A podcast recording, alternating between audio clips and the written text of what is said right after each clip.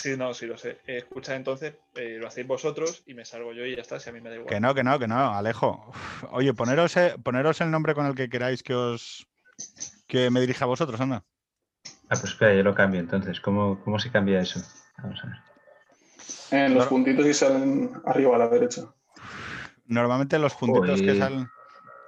Que yo sé se que te llamo ha- Tannhauser, pero no, pero No, no, no. No. Yo prefiero. A ver, Eh, hay que explicarle a la gente que está, que está escuchando Extremo Centro que, que hoy hemos decidido mejorar la calidad del audio y hemos decidido... em, Ah, mira, o sea, Alejo se ha quitado el micro. No, Alejo, no te quites el micro. Estoy hablando sobre el ruido.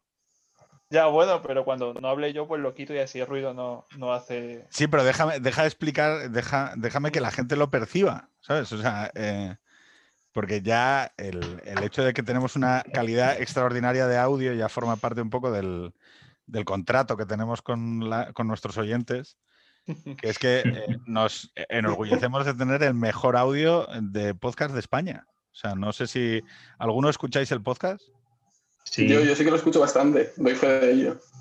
y a que mola. O sea, es, es una cosa... No, no, pero está es bien, está bien. Yo, como crítico musical, además, me gusta estudiar los registros que pueden alcanzar ciertas voces, los timbres, esos metálicos, esos. Es que nosotros lo que hacemos mucho es equilibrar, ecualizar y que toda la gente esté hablando al mismo volumen. Es lo que Claro. es lo que. Sí, sí, sí. Es decir, a ver, Karajan también lo hacía, la verdad. oye, vamos a ver. eh, estamos con Alejo, que Sí. es un nombre muy facha. Eh, luego tenemos a Chimo, que no es un nombre facha, sino que a mí me lleva un poco a la ruta del bacalao. Y a Chiquitita. eh, Chimo, Chimo es la abreviatura de, Joaquín, de Joaquín, vale. sí, Eh, mm, pero bueno, sabes quién es Chimo Bayo. sí, sí, sé quién es, sé quién es. Pero, pero ya no se hace, ¿no? Esa broma. Pues no te creas, ¿eh? hay veces que sí que la continúan haciendo algunas O sea, es, personas, es- pero es bueno, una cosa un poco se boomer. asume. Es una cosa un poco boomer, ¿no? Sí, pero bueno, se asume. Lo Se que sí que pasa es que hay mucha gente, incluso aquí de Valencia, que no sabe de dónde viene el nombre. Pero sí, No, yo tampoco. ¿eh? O sea, yo el tema, eh, ¿tú sabes de dónde viene? Eh, sí, del, del latín, Joaquimus, que acaba en Chimus, Ujú. de ahí Chimo. Guay. Estas cosas, porque Chimo también eres fachita. Mm, no me suelo considerar así, pero bueno. Oye, a ver, que, la gente lleva mucho rato eh, escuchando. Nos falta David, ¿vale? Este podcast lo ha montado eh, nuestro conocido común y amigo Focion, Esto sí. ¿vale? Eso es. Sí. Y es por una razón. Em, me dijo, me dijo él, oye, tú qué tanto rollo das con que la gente se lance a crear cosas y demás. Mm, hemos montado una asociación. Hemos montado una asociación de fachas. Bueno, si quieres, sí. Eso dice mi madre, ¿eh? Luego de que sea verdad. No, a si es ver, verdad o no, se, se irá viendo a lo largo de- del programa, creo yo, ¿no? Tenéis, eh, o sea, eh, vamos a ponerle nombre. ¿Vosotros sois de qué asociación? De nueva creación. Somos de, de Revolutio. ¿Y Revolutio de qué bebé? Bueno, pues eh, primero de todo, eh, bueno, si queréis hablar alguno, David Chimo, me, me No empecéis con. e- Mira, no, empecéis, no empecéis con estos rollos que luego se hace muy pesado. O sea, hablad, interrumpiros, interrumpirme, eh, pisaros. No empecéis, no, perdón, no, habla tú, no. O sea, una vez que pisáis con el pie, seguir. ¿Vale? Porque Vale, vale. muy mal. Pues maravilloso el ruido este, tío. Es que le da un tono robótico. Es que yo estoy pensando en la gente que nos esté escuchando y estoy diciendo, hijos de puta. O sea, lo- cada vez lo hacen más incómodo. Alejo, déjalo, ¿eh? O sea, no, no, no lo quites. Es más, te pediría que de la magia. Ace- acerca el micro al ventilador. No, no, perdona. Eh, a ver, venga. ¿De dónde bebe Revolutio? A ver, primero de todo decir que, que no es en ningún caso eh, un partido político, no es una organización política, o sea, eh, hay una, es una organización juvenil que, que dentro de unos valores, dentro de unos pilares que están en el manifiesto y están en nuestra, en nuestra cuenta de Twitter, están todos degranados, eh, luego ya ahí la gente tiene distintas sensibilidades políticas, ¿no? Pero básicamente viene a ofrecer a la juventud un proyecto, eh, podríamos decir, contracultural, básicamente, en el carácter político y, y, de una especie de ocio alternativo a lo que se le ofrece ahora a los jóvenes, ¿no? Que es el tema de las discotecas, de... Bueno, ahora ya no, porque el coronavirus este ya ha reducido un poco esas cosas, ¿no? Pero para quitar a los jóvenes de, ofrecer un modelo de ocio que muchos echaban de menos, eh, también pues ir al monte, hacer actividades en, en el campo, salir con, con, tener un grupo para salir al campo y aparte dentro de una formación para militar. No, no, no. No, no. o sea, exactamente qué os diferenciáis con Fuerza Nueva. Principalmente en que ellos son un partido político y nosotros no. Eso es, eso es lo principal. Luego, pues que dentro de, de Revolutio hay gente que, bueno, te puedes encontrar desde conservadores hasta paleolibertarios. No, no es una ideología, es un, podríamos decir, un unite the right, ¿no? Como decían en Estados Unidos, de unir a la derecha y, ¿Sí? y bueno, distintos perfiles. No es un partido. Es un ¿no? paraguas. Sí, digamos que sí. Sí, o una red, ¿no? También lo podemos llamar. A mí me gusta más llamarlo como una red. ¿Y por qué? ¿Qué es lo que te aporta eso de llamarlo red? ¿O, o, bueno, o a lo que tú eh, eres más sensible con eso de llamarlo red? Pues no sé, será que, que, yo soy de pueblo con mar, entonces, eh, pero eh, es un poco esas redes de pescadores, ¿no? Es decir, de, de, coger a la gente, ¿no? De, también en un sentido cristiano, es eh, uh -huh. conectar, ¿no? Y, y, y unir a, a, esos que hasta ahora estaban desperdigados y, y, hacernos fuertes en esa unión. ¿Y por qué no lo vehiculáis a través de las parroquias? Pues de hecho. Ah, bueno, déjame reformularlo. ¿Qué es lo que ofrece Dale. esto que no ofrezca una parroquia? Una parroquia de tendencias conservadoras. Hombre, pues que somos que, que, que nos concentramos en lo universitario y, y, que somos, bueno, estamos a nivel nacional, un poco a nivel internacional, tenemos otros aspectos, o sea, que, pero, pero sí, o sea, con, de hecho, antes, justo antes de, de, de reunirnos contigo, estábamos comentando de, de, quizás empezar a ir parroquia por parroquia Uh -huh. a, a, ofrecer sobre todo esa parte también social ¿no? que queremos dar desde Revolutio, que nos parece muy importante, esa uh -huh. solidaridad, esa no, no, no, dejar a nadie atrás. Además, eh, claro. además de que es importante, es importante tener en cuenta que no todo el mundo que crea en los valores en los que se basa Revolutio tiene que ser cristiano. Justo. Eso es evidente. No, no, es una organización que sea confesional, como hemos dicho. Por ejemplo, los que estamos aquí, si somos católicos, eh, pero, o intentamos serlo en la medida en la que podemos, ¿no? No existe el católico perfecto, pero que no, no es una organización confesional, ni mucho menos. Hay gente pues atea, hay gente agnóstica. No, yo creo que sería eh, no, no, no, sería acertado intentar encasillarlo en, en, algo que exista actualmente, ya sea políticamente o religiosamente, porque no es ni acción católica, ni son las juventudes de Fuerza Nueva, ni es... Es una organización estudiantil, eh, estudiantil, incluso juvenil, podríamos decir, ¿no? Que intenta crear mm. un poco de, de Menabund, como decían lo, los alemanes, este tipo de, de eh, grupos, pues para ofrecerle a los jóvenes que, de tendencias conservadoras, más o menos, uh -huh. pues eso, eh, intentar pues un foro de debate dentro del ámbito de la derecha, eh, para conocer mejor, aprender y aparte hacer un modelo pues de de intentar sacar a la gente de los ocios, de los modelos de ocio que hay actualmente, que son las discotecas, de emborracharte tal, de pedirte una cachimba en este sitio, que hay mucha gente que no le gusta. Pues bueno, pues vámonos al monte cuando, cuando se pueda y las restricciones lo permitan. Vámonos al monte, vamos a intentar hacer una campana en este sitio, vamos a hacer este tipo de planes para educar un poco a la gente también en lo, lo que aporta la naturaleza, ¿no? No solo encerrarse en, en los sótanos de las ciudades, vaya.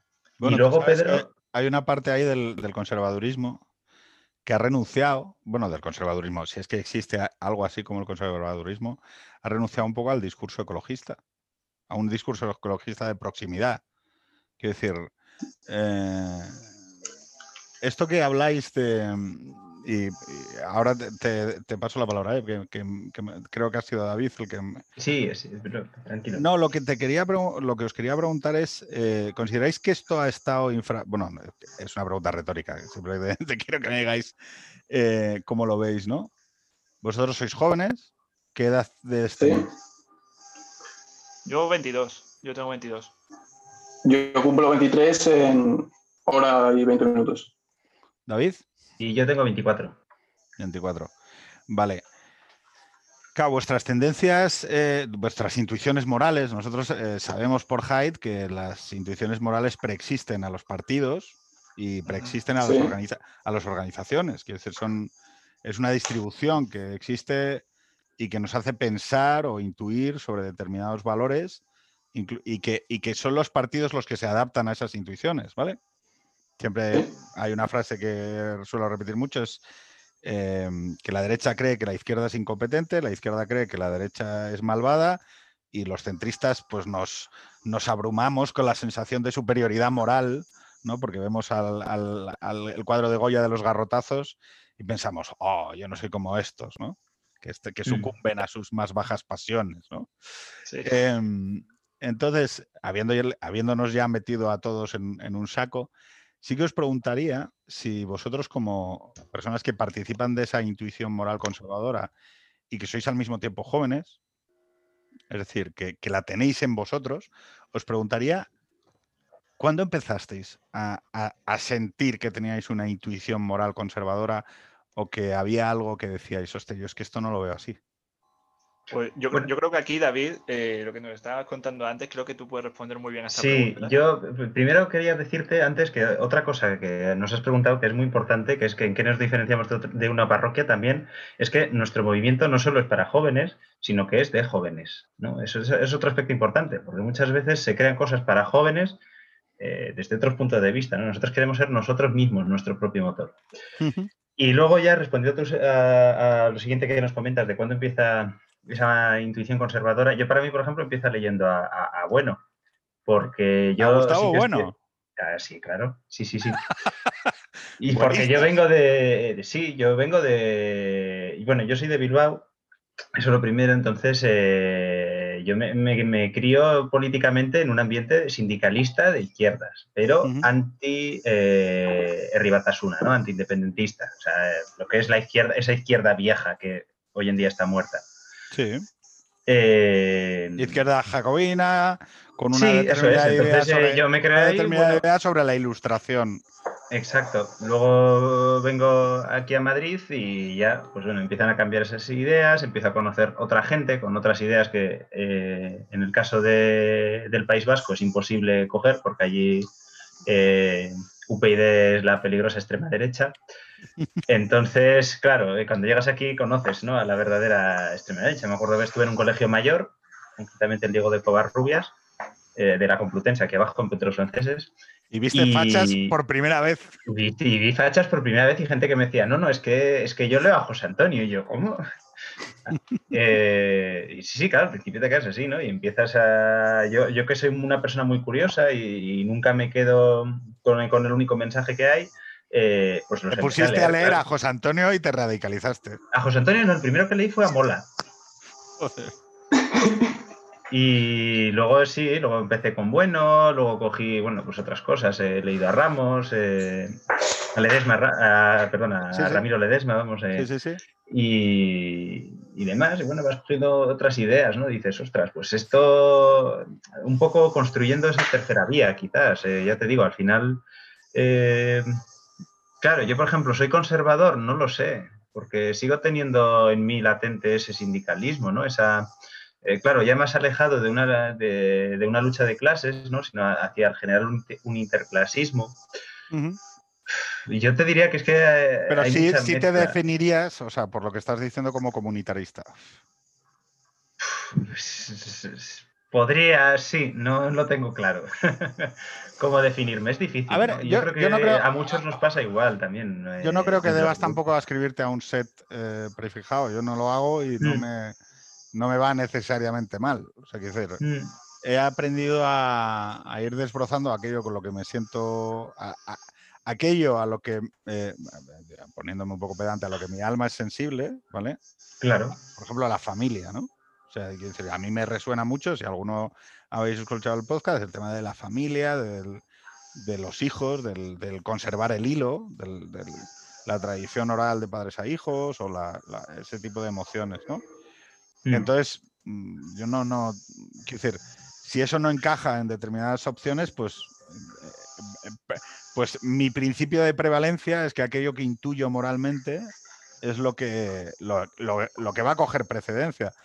En todo caso, sí que me parece interesante que expliques eso, porque implica que hubo un cambio geográfico en tu, en tu sociología. Es decir, que igual tú, si te hubieras mantenido viviendo en Bilbao, habrías acabado eh, ascrito a otro tipo de opciones que no a lo que se te abre en el momento en el que llegas a, Madrid, ¿no? De eso no tengo ninguna duda. claro, pero fíjate, voy a, voy, a, voy a poner aquí en valor entonces lo que hacéis, porque yo un, un reproche que le hago después de tantas entrevistas y tantas conversaciones con la derechita punk, eh, un, reproche que le hago a mi generación es que dentro del menú de opciones, eh, con, los, con lo que exponer a la gente, el campo, de, el campo de juego no está equilibrado. ¿Vale? Y eso hace que aquellas personas que tienen una intuición moral fuerte, por ejemplo, conservadora, eh, no conozcan o no tengan referentes o no tengan a veces una manera normalizada. Cuando digo normalizada, quiero decir producente, es decir, no torturada. Y a veces eso hace, y por eso yo creo que esto que habéis hecho de, hacer una asociación y decir, oye, levantar la mano y nosotros estamos aquí, es bueno. Es decir, es bueno porque puede haber personas que digan, oye, yo es que dentro de mi radio no hay nada. Están perdidos, sí, sí, desde luego. Y, eso hace que a veces salgan eh, como más torturados, porque su identidad tienen que construirla frente a un espejo deformante que no les dice, oye, que se puede ser esto y ser normal. Quiero decir, no hace falta ser un friki estrambótico en las redes sociales.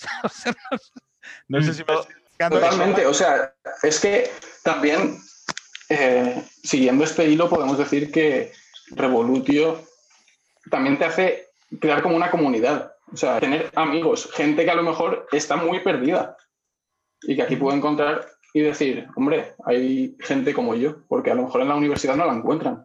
¿Y por qué no la encuentran en la universidad? Porque a lo mejor quienes piensan como ellos en la universidad no se atreven claro. a manifestarse. De ahí el carácter de, fraternidad que hemos intentado dar un poco, ¿no? También de, que no, no, solo es algo político, porque eh, yo no tengo por qué estar de acuerdo con todo lo que lo que piense David, lo que diga Chimo, lo que diga cualquier otro miembro, porque como hemos dicho, eh, no hay una ideología, son unos pilares fijos entre los cuales se encuentra la familia, por ejemplo, ya que lo sacabas el tema, eh, pero bueno, pero es gente eh, que, tiene unos intereses más o menos en unos pilares comunes y que a lo mejor en su círculo no encuentra gente que piense de esa manera similar o que le da miedo, ¿no? Que le da miedo aceptarla. Entonces, bueno, pues nosotros hemos venido a alzar la bandera, como decía aquel, y a demostrarle a la gente que, bueno, que aquí tiene a, jóvenes también que piensan de una manera similar, con los que puede hablar, con los que, según en qué provincias, que tenemos más, grupos, porque claro, no, abarcamos todas las provincias de, manera completa todavía, llevamos poquito tiempo, pero que bueno, que le vamos a poder ofrecer un grupo con el que a lo mejor se quiere ir a dar un paseo al monte o, o, este tipo de cuestiones, ¿no? Que también eso es lo que decía Chimo, le da un carácter de que le aporta un grupo, no es algo político solo. Sí. Y además preguntabas, Pedro, eh, sobre en qué momento nos dimos cuenta de nosotros y que tenemos esa intuición conservadora, por decirlo así. O sea, yo, por ejemplo, o sea, soy plico y eso lo contado con David, que como le pasó a él, es lo que me ha hecho a mí no terminar de desviarme políticamente mucho en, en mi vida. Pero sin embargo, en la universidad yo lo he reflexionado y veías que intentabas encajar con gente que realmente no piensa como tú y te desprecia. Gente con la que tú intentas ser políticamente correcto, por decirlo así, aunque no me gusta la expresión, y le da igual. O sea, le da igual porque te sigue odiando porque ya te ha encasillado. Entonces, ¿para qué tienes que seguir fingiendo? sí, es, un poco eso. No, yo por lo menos no te escucho bien, Pedro, no sé si... No, no, no se te escucha, Pedro. Que, es un poco eso, ¿no? Que tampoco... O sea, la, izquierda es como una especie de leviatán, como una especie de, agujero negro que nunca es suficiente, que te quiere seguir atrayendo más y más y más. Y o sea, no compensa primero porque los valores hay que hablar, ¿no? De que mm, nosotros entendemos y, defendemos que los, eh, los, perdón, los valores que, que nosotros levantamos desde Revolutio son objetivamente mejores eh, que, que, los que defiende la izquierda. ¿no? Nosotros apoyamos la solidaridad, apoyamos el respeto a la naturaleza, apoyamos la defensa de la vida y la familia, la defensa de la nación, ¿no? Entonces, bueno, pues, pues es básicamente un poco lo, lo, que decía Chimo. Más allá de meter... ¿Me estáis oyendo ahora? Ahora sí. Sí, ahora sí. Vale, perfecto. No sé qué ha pasado. Em, más allá de meternos luego ya en, lo concreto programático, sí que me, gustaría seguir eh, acercándome al, proceso por el cual de repente hay unos chavales que dicen, hostia, esto está poco representado o no me permite representar adecuadamente o no, está en el menú de opciones representado adecuadamente. Cuando vosotros eh, empezasteis a pensar en montar la organización, ¿hubo algún ejemplo de los en España en el que os fijarais? Y aquí sumo, ¿os fijasteis en algún ejemplo de la izquierda? No, no. Yo, en España no. bueno, perdón. pero nada, lo que iba a decir es que lo que sí tenemos un poco, eh, a quien sí tenemos al, lado es eh, un grupo francés que se llama la Cocarde de Tutian, que es una especie, ellos son más un sindicato, pero, pero es también de los que bebemos un poco, ¿no? En el comienzo. Es a quienes les pedimos ayuda, cómo organizarnos, eh, cómo hacernos grandes, cómo, cómo orientarlo, ¿no? Eh, pues eso, toda, por ejemplo, una parte muy importante también nuestra es, eh, son las redes, ¿no? En las redes también nos dan su apoyo de cómo conseguir llegar a más jóvenes. y ahí tenemos eso, por ejemplo lo que pasa es que ahí vais a chocar, y lo sabéis. Os, comentaba porque yo estuve en la organización de. O sea, yo fui responsable de la organización de UPyD en Asturias, tío. O sea, em, imaginaros qué cosa, ¿no? Em, micropartidos, ¿no? Eh, claro, vais a chocar, no sé si lo tenéis pensado ya, con la eh, consuetudinaria falta de asociacionismo en España. En España el asociacionismo es, una mierda. O sea, quiero decir, es una cosa eh, terrible, porque no hay ni tradición, hmm. ni. Y es una de las cosas en las que chocas más a izquierda, a derecha y lo que sea. O sea, la mayor parte de la gente en España es no me quiero meter en líos. O sea, no me quiero meter en rollos. ¿Vosotros ya habéis empezado a palpar eso? Yo, eh, yo por lo menos, o sea, mi opinión, eh, con el poco tiempo que llevamos, eh, tenemos bastante gente y hemos creado algunos grupos en algunas provincias. Estamos cerca de los, estamos cerca de los 150 miembros ya. Estamos organizados, hay actividades y la gente, yo creo que los jóvenes a este respecto sí les ha motivado bastante la idea y sí, sí les ha gustado porque sentían que hacía, hacía falta algo así. Y si hay bastante actividad, es cierto, yo no conozco otros países, cómo es el asociacionismo, cómo se mueve este tipo de cuestiones, pero lo que podemos decir es que eh, la idea ha estado bien acogida y la gente está activa e intentando aportar y moviéndose para hacer, para hacer cosas, ¿no? Vale, pues Alejo, dos, dos sesgos que vais a tener. El de clase y el número de penes en la organización que va a ser abrumadoramente bueno, pero... Sí, eso, eso es verdad. Pero eso. Oye, me, me, permito ser más chocarrero porque estoy con tres conservadores y entonces sé que eso es incomoda, ¿eh? O sea, digo por si acaso no se está notando el rollo. Pero lo primero hay que decir que Revolutio es una organización eh, que con el tema de las clases, o sea, es, absolutamente transversal. Nosotros no, creemos, ni, apoyamos, ni, ni, nada por el estilo. No, no, eso, a ver, sí, no, eso es lo que tú dirás pero eh, vais a tener un sesgo de clase evidente, o me equivoco, igual me equivoco, ¿eh? O sea, yo, yo me someto a que me saquéis del error y que pues, dentro, de, un, dentro, de un año, dentro de un año me digáis, oye, tenemos a todos los cuadros eh, de, gente, de, sindicatos obreros y de. Pues yo creo que te sorprendería, ¿eh? Yo creo que te igual sí, igual sí. Mira, la primera reunión que hicimos aquí en Madrid, eh, estuvimos 12 personas, que es poquito, pero bueno, por algo se empieza y teniendo en cuenta que es pandemia, bastante me parece. Eh, o sea, que he estado de responsable de la organización de UPyD de Asturias. Si quieres, te digo los mítines y las. O sea, lo que, las es lo que es poquito, ¿vale? O sea, no, vale, bueno. no pero que además, quiero decir, que, que seáis pocos. Yo es que sé que, o sea, es que aquí voy a sonar muy abuelo cebolletas y no pasa nada, es mi papel, ¿vale? Y lo asumo y os jodéis. Eh, no, porque yo ya hice esto y tal. Que seáis pocos eh, tiene cosas muy malas, que es la incapacidad para montar grandes infraestructuras, luego hay mucha fatiga de materiales cuando haces mucho, mucho, porque la distribución de una organización, y esto mm, eh, os lo digo a vosotros y se lo digo a cualquiera que quiera montar algo, es que más o menos tienes, esto que voy a decir, eh, tienes normalmente un 70% de gente que está y que, y que está bien. Inactivo. ¿vale? Un 20% de gente que es la levadura de la organización, ¿vale? Son los que están dispuestos a hacer, están dispuestos a asumir responsabilidades, tienen, porque tienen intereses que se alinean con la organización, ganas de hacer cosas y, son los que tienes que detectar. Es la gente sobre la que tienes que depositar la actividad de la organización, porque son los que son los que te montan las cosas, te las llenan, eh, son los que luego son carismáticos, te, te, llevan a gente y demás y la organizan y luego tienes un 10% de gente que es mejor que no hagan nada. que es mejor que crees, que crees una especie de responsabilidades vacías de contenido y que los mandes allí a que no te jodan el resto de cosas. Lo siento por hablar tan, tan gráficamente, seguramente esto, pero es que es así. O sea, hay un 10% de gente que, que, también tiene, porque además, ojo, todo el mundo suma, ¿eh? O sea, eh, todo el mundo suma y ese, esa gente, pues lo que te puede hacer, pues que te lo haga. No sé si me explico. Y hay que valorar a todo el mundo y hay que, y hay que apreciar que, que la gente del paso, ¿no?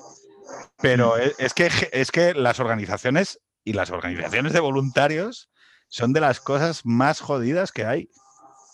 Sí, sí. Sí, sí, o sea, eso hay que tenerlo en cuenta, pero, o sea, no, sí, lo que voy a decir es que teniendo en cuenta el, no sé, ¿cómo decirlo? Eh, el desastre endémico que es el asociacionismo en España, el hecho de que estén, aporten más o aporten menos. Totalmente de acuerdo. Que sí, sí, totalmente de acuerdo. O sea, vamos, el que te sume, que te sume. O sea, quiero decir que, como si es un 1%, pues perfecto, cojonudo. Pero mm, no, el tema es, eh, vosotros casi os diría, yo recuerdo el día que decidí afiliarme a lo recuerdo. Fue con una charla eh, de Sosa Wagner, yo estaba en el despacho de mi padre y él estaba hablando sobre la, España invertebrada, cómo era, era una, era una conferencia, una, una, conferencia que le había dado él en el Circo Price, por cierto, me acuerdo. Y me mm. acuerdo que lo estaba escuchando y eso estaba, me estaba resonando y, y estaba ahí eh, con los cascos y tal, escuchando en el YouTube y tal, en un, en un ordenador de sobremesa y tal, y dije, me afilio, me afilio. Y creo que era en el 2009. Yo os preguntaría a cada uno de vosotros, porque eso a veces le sirve a la gente como mecanismo de identificaciones. Alejo, ¿en qué momento dijiste tú, pa'lante? Aunque esto le pues quite, me quite tiempo de lo que tengo que hacer, me quite tiempo de, de, otros socios o de otro hedonismo o de, o de estar viendo más Netflix? Pues yo primero de todo decir que lo de Netflix no es incompatible porque como está el tiempo ahora y, las restricciones y tal, es complicado hacer cosas, ¿no? Pero yo, esto viene un poco, o sea, mm, si me permitís, o sea, la, idea original viene de que yo, mi grupo de amigos de toda la vida, eh, yo ahora tengo 22 años, eh, siempre cuando ya, bueno, en la época universitaria y tal, pues el ocio era pues salir de fiesta. Y a salir de fiesta y esas cosas, pues al final, pues te acabas empachando, ya, vamos, no voy a decir que llego a una edad porque yo tengo 22 años y tal, pero digamos que, que soy un poco boomer para esas cosas, ¿no? Ya, ya no me gustan esas cosas. Y mi grupo... Eh, tuviste una mala experiencia con las drogas. ¿Cómo? Que tuviste una mala experiencia con las drogas y... No, simplemente decir que, el, mundo de la noche no, no me, como, como manera de ocio, pues no me, no me hacía mucha gracia. Pues sin más, algún día si hay algo que celebrar, bien, ¿no? Pero si no, no. Entonces, una parte de mi grupo em, nos empezamos a hacer eh, salidas a, salidas a hacer excursiones. Pues nos íbamos a, ahora nos vamos al campo a hacer una ruta. Eh, eh, además, hay aplicaciones muy buenas que te lo vienen todos. Allá no, no tienes que hacer casi nada. Te buscas las rutas y tal pues venga, vamos a subir el pico calvitero, vamos a subir, eh, vamos a ir a la Mira, vamos a ir a Gredos, ahora nos queremos ir a, bueno, pues hacer actividades en la naturaleza. Entonces, eh, yo tengo la fortuna de que mi grupo de amigos, o sea, no, no, somos una manera de pensar igual, ¿no? Pero sí es de tendencia conservadora. Entonces, a algunos se nos ocurrió una idea de decir, oye, podemos hacer una organización que eh, a nivel nacional contacte con gente que piensa como nosotros, que las hay porque por Twitter nos, leemos, nos conocemos, hay grupos de WhatsApp, ¿no? Ya te acabas conociendo con la gente, eh, porque nos proponemos eh, hacer un tipo de organización que sea conservadora y que no solo sea el carácter em, intelectual, académico, como puede ser a lo mejor otras fundaciones conservadoras que se limitan a eso, sino que también sea tener una parte práctica, ¿no?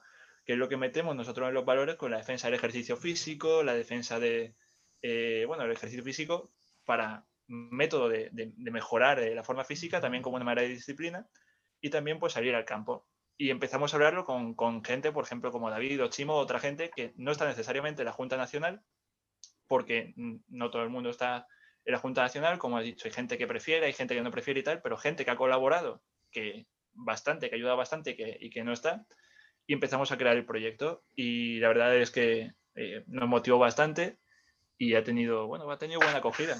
Entonces de ahí surge un poco la idea. Sí, pero yo te preguntaba más otra cosa, que es la, pregunta que os he hecho.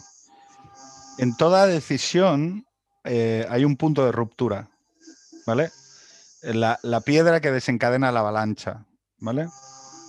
Eh, o no, puede ser un proceso orgánico, ¿no? Del que te va viendo. Lo que pasa es que normalmente la gente que actúa de levadura o que actúa de. tiene que tener un driver, o sea, un, impulso, un momento en el que dices, mm. sí, para adelante. Entonces, no, no, te preguntaba tanto por, por, eso, que me parece interesante que, mm, que os hayáis lanzado a cubrir un aspecto más social, que ojo, forma parte de, muchísimos movimientos de, la primera mitad del siglo XX, y ahí, o sea, ¿no? decir, que, que, que, es algo bastante, el higienismo, tanto a la izquierda como a la derecha. El, contacto con la naturaleza está absolutamente en todos los movimientos nacionalistas, está.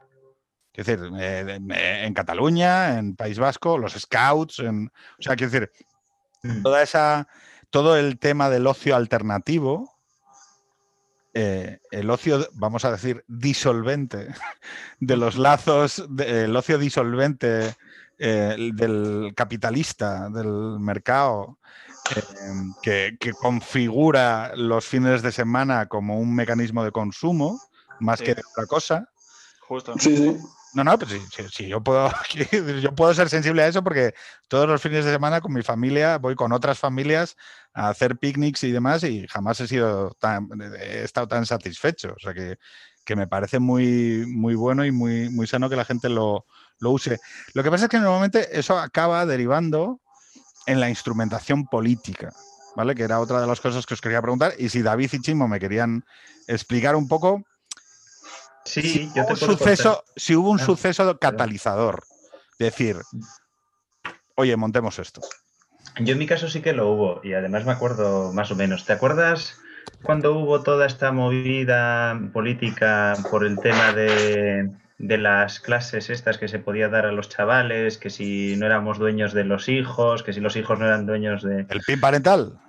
Sí, eso. no me acuerdo Bueno, pues con todo eso eh, yo empecé a dar vueltas, ¿no? Porque tuve una amiga que... Mm, Alejo, eh, si, es verdad, o sea, voy a quitarte, el, eh, voy a silenciarte, o sea, es que... Bueno, pues, pues tampoco es Alejo, pues tampoco es Alejo, tío. Ah, pues no sé. Espera a ver, espera a ver. Ahora. Sí, sí, es Chimo. David, tú puedes hablar, ¿no? Vale, sí, sí, sí, ya ahora puedo. Dale, dale, venga. Vale, nada, yo, yo te comentaba, mira, yo he conocido, al final he estado, tengo amigos de todas partes y además eh, dedicándome al, mundo de la cultura, pues gente particularmente especial. Y, entre estos he conocido mucha gente que odia a sus padres, ¿no? a mí es algo que me preocupa mucho. No, no, no, que odia mucho a sus padres, además con un gran odio. Y yo he conocido a sus padres, además es gente que he conocido desde tiempo y digo, joder, pero si el padre es un tío puta madre, ¿no? O sea, me iría a tomar unas cañas también con, los padres y tal. O sea, no es gente, digamos, ni siquiera de derechas. Eh, y, a mí con todo esto del PIN me empieza a preocupar ese tema, ¿no? El decir, eh, voy a ser yo, voy a poder yo eh, ser consciente de mis hijos, porque yo casi me, yo soy consciente de que casi me pierdo también en, esa etapa universitaria, ¿no? que, me, que me dejo, porque es muy fácil dejarse engatusar por el hedonismo, es muy fácil decir, no, yo quiero que mi vida sea, y, más ya te digo, en un mundo próximo a la cultura, ¿no? Eh, de decir, no, yo quiero que mi vida sea fácil y que mi vida sea disfrute y salir de fiesta y tal, y yo no voy a asumir responsabilidades, ¿no? Entonces yo sé que en parte, eh, también por mi fe, y, por mis ideas y bueno, todo esto, eh, me encauzo, ¿no? Voy por, lo que yo creo que es el buen camino. Pero yo no sé si el día de mañana voy a poder eh, hacérselo a mis hijos, ¿no? Y esto del PIN parental y, bueno, todo lo que va surgiendo además durante la pandemia, cuando se empieza a formar esa ley CELA, eh, me preocupa en ese aspecto. Es decir, ¿cómo voy a conseguir yo el día de mañana, que lo veo más próximo que, lejano, ¿no? que, que, mis hijos también ya no que, la tomen, pero que tengan la oportunidad de ver esa senda. ¿no? Que yo lo que veo. Que se les pueda exponer a esas opciones. Exacto, eso es. O sea, nosotros no vamos contra algo, ¿no? No vamos a ir eh, Oye, a qué bien, qué bien. que vayan a la discoteca. Qué bien. es, que, esto, es que mira, esto lo he hablado con Focion, hmm. que es precisamente abandonar la fase del, del, ir contra cosas. Tío, dejar o sea, hay que dejar de ir contra cosas, hay que afirmar lo que tú consideras que es bueno. Claro, eso es. Entonces lo que te comenta a nosotros es, pues ya te digo, desde crear un ocio alternativo hacia cualquier cosa. Y el problema del asociacionismo que comentas, eh, y además lo he visto, y sí que es verdad que es un problema muy grande en la universidad porque también he tenido ya mis primeras experiencias como docente. Y, a mí otro, otro tema también que me preocupa mucho es eso, que la universidad se ha convertido en, lo que antes era la universidad online, ¿no? Que, era, bueno, tú te dabas tus clases y ya está, para casa, ¿no? Y la universidad no tiene, no, no, es eso, es más. Es la, la, universidad tú tienes que hacer amigos, eh, tienes que hacer contactos tienes que, conocer ese mundo y tienes que salir, digamos, de romper ese cascarón, ¿no? De, papá y mamá y, bueno, abrirte, ¿no? Tener tu primera experiencia, que es algo que quizás los que tenemos la oportunidad de, ir a una ciudad que no es la nuestra, ¿no? Como yo tuve la oportunidad de ir a Madrid, pues lo hacemos, y, pero yo veía otra gente que no, que no daba ese paso de madurez, ¿no? Eh, pues, entonces, eh, yo creo que ahí también está importante eso. Y por eso te comentaba también lo de que a mí me gustaría llamarlo una red, ¿no? Porque em, también lo que queremos, y para fomentar ese, asociacionismo, es, imagínate, un chaval en la Universidad de Granada, tiene, pues le gusta eh, el, debate, ¿no? Por ejemplo, el debate universitario, y dice, pues mira, a mí me apetece fundar una asociación de debate aquí en la Universidad de Granada. Bueno, pues ahí detrás también va a estar Revolución. Y esa, y eso, ese, ese, ese, foro de debate o ese, ese grupo, ese equipo, eh, también va a ser, ¿no? Lo mismo con el deporte, o sea, imagínate, yo quiero formar esto. Entonces, eh, yo pienso que esa también es una forma de, de, implicar a todo el mundo, porque tú en realidad, eh, a través de Revolution, lo que vas a tener es una oportunidad de encontrar a otra gente, conectar con otra gente para poder realizar este tipo de ocio alternativo y este tipo de, bueno, eh, promover este tipo de valores. ¿Y cómo vais a hacer? Bueno, Chimo, eh, que te he pedido que reinicies el, micro y ah, eh, sí, sí. Voy a aprovechar, recogiendo lo que ha dicho David, ¿vale? Y preguntando otra vez, si tú tienes un momento iniciático, o sea, como el que ha explicado David, hay un momento, hay un, hay un elemento catalizador, hay una piedra que, que, desencadena la avalancha, ¿no? En ti. Hostia, no, que me llevan por delante, ¿no? O, no, quiero tener un espacio en el que poder percibirme como parte de una comunidad que no tiene por qué estar torturada o no tiene por qué estar excluida, ¿no? Lo que te preguntaría también es, em, Oye, vosotros sabéis que esto es fácil que llegue alguien y diga, oye, ah, que se metan tres de Vox, que se metan cuatro del PP, que se metan tal y que al final. Sí, sí, Esto, los troscos lo llamaban hacer entrismo, ¿vale? Que es, eh, bueno, es, eh, hay también un, principio que no me acuerdo que lo articula que dice: toda organización que no sea explícitamente de derecha se acaba convertida en una organización de izquierdas.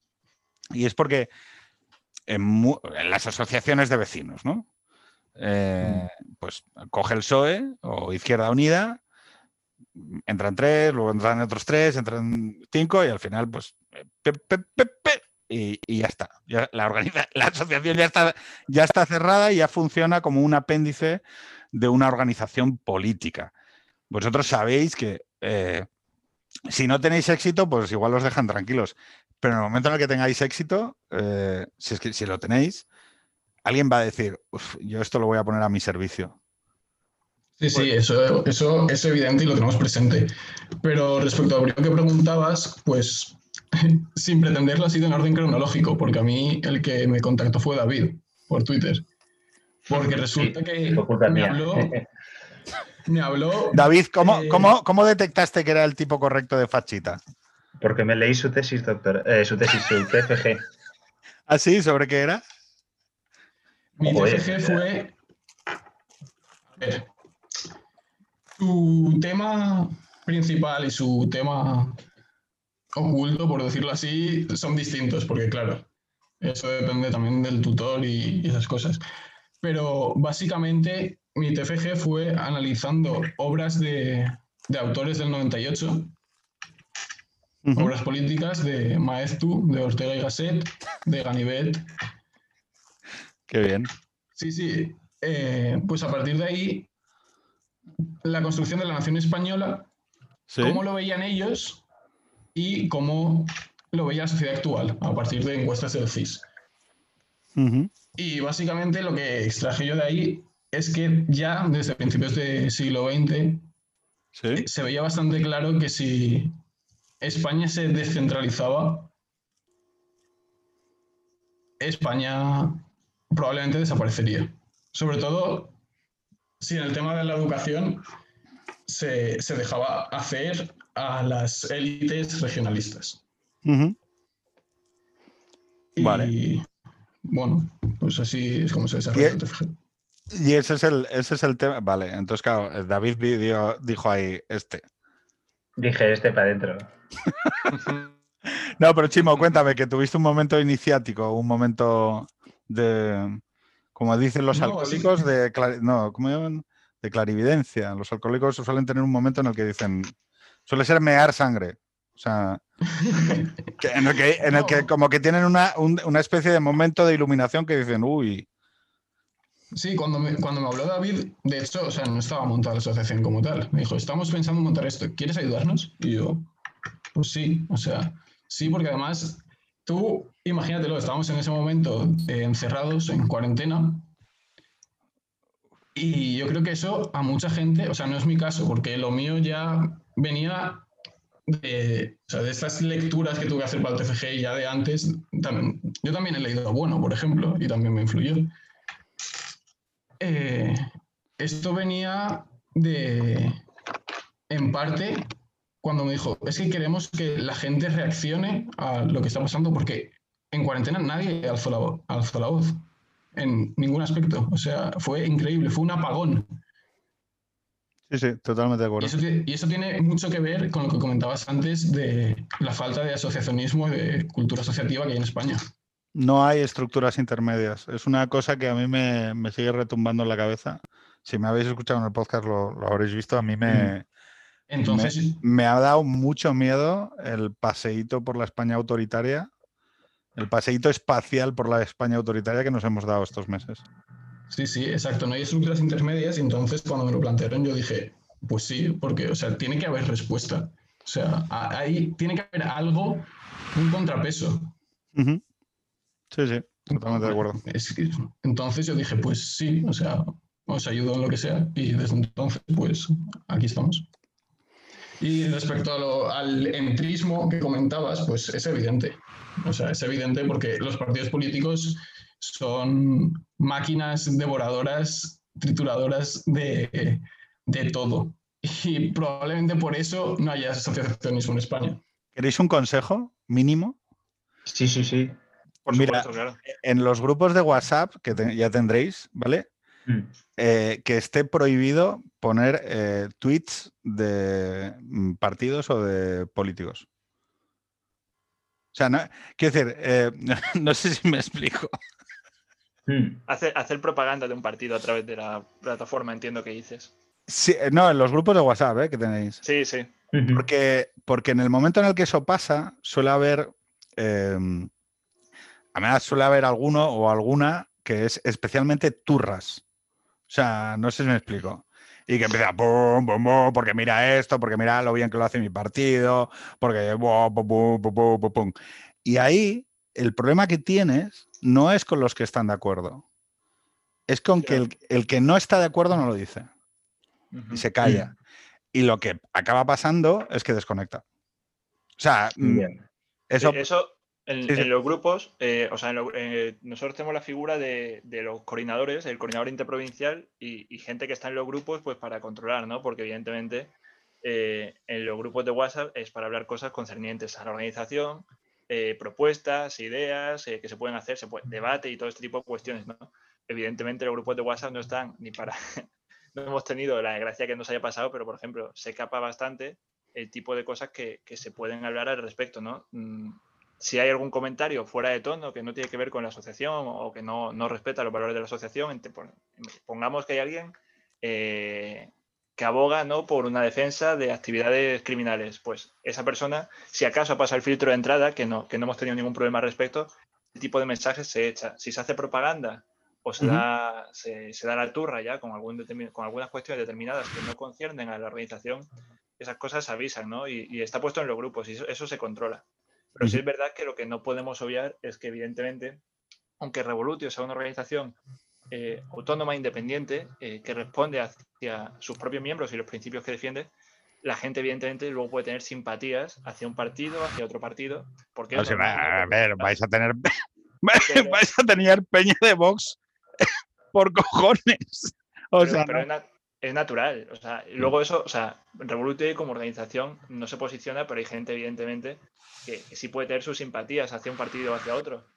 Vamos. Lo que pasa es que fíjate, eh, fíjate, esto sí que te lo digo como, como aprendizaje sobre España, ¿no? En España, el, déficit de asociacionismo ha derivado siempre en que quien cumplan ese papel sean los partidos. Entonces, una de las cuestiones que sucede muy rápidamente en España es que se delega esa parte de, bueno, esto, o sea, debería haber asociaciones defendiendo estos intereses, ¿no? O, protegiendo estos valores o tal. Y en cuanto, en cuanto surge alguien que no entra dentro de ese marco, es o bien porque tiene una posición muy, muy corporativa sobre unos intereses muy corporativos, em, o bien, eh, o sea, es que es como que se la ve con absoluta desconfianza, ¿no? ¿Esto qué es? Y entonces te das cuenta como el, panorama social, el, sistema de opinión pública y tal, eh, no sabe lidiar con ello. Y, mm, eh, por ejemplo, hazte oír. o las organizaciones que representen determinados valores, es como que no oye, bueno, pues es una asociación, hace su activismo, tiene sus valores, es como que jode que existan. No sé si me explico.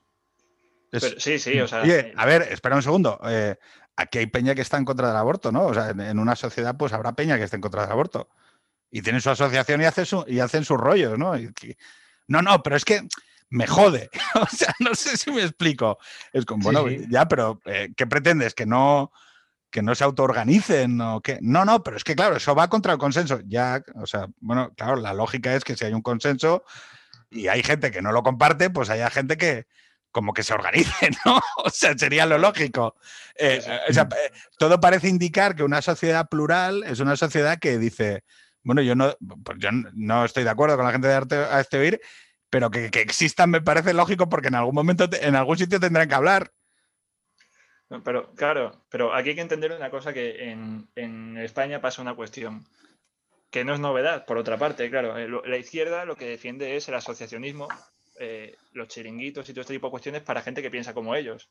Y la gente luego con, e intenta condenar al ostracismo, ya eh, haciendo scratches, ya, ya como, no, como defensores de ciertas ideas, ¿no? ya como personas ¿no? que se presentan en las casas, en, las, en sus trabajos y tal. O sea, la cultura, la cancel culture ¿no? que, dicen en Estados Unidos. Pero es que aparte de eso, que la acción de la izquierda luego se ha llegado a, una, a un miedo, a una omisión de, de, la gente que está en el centro y en el centro derecha y en la derecha porque les da miedo que les etiqueten. Entonces es natural que, sorprenda que haya, que haya asociacionismo. yo creo que ahí lo valiente es, eh, claro, eh, decir, oye, estamos aquí, eh, nosotros ofrecemos este tipo de cuestiones que no, no ofrece nadie porque, porque, bueno, hemos dicho antes las diferencias que tenemos con, con, otro tipo de asociaciones que se puedan llamar similares. Y aquí estamos, pero sí es verdad que, que, lo que decíamos antes, la izquierda es un leviatán y siempre quiere más y, y en esas estamos. Y los partidos políticos son un leviatán. Sí, claro. Eh, sí, pero bueno, algunos más que otros, porque, porque ahí estamos un poco de, de que por ejemplo, poner un ejemplo, el, casi el partido hegemónico de la derecha eh, hasta hace nada y que lo sigue siendo, porque bueno, es el que más diputados tiene, eh, se ha dedicado a, lo que es la cultura a gestionar. Entonces la derecha se ha hecho la idea de que la derecha solo tiene que gestionar y ha abandonado todo lo demás.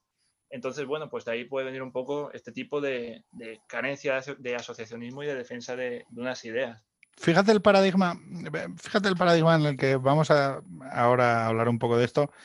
Porque si vosotros, si hablaseis con, gente de izquierdas, os dirían, no, no, pero es que la izquierda ha renunciado a la gestión económica.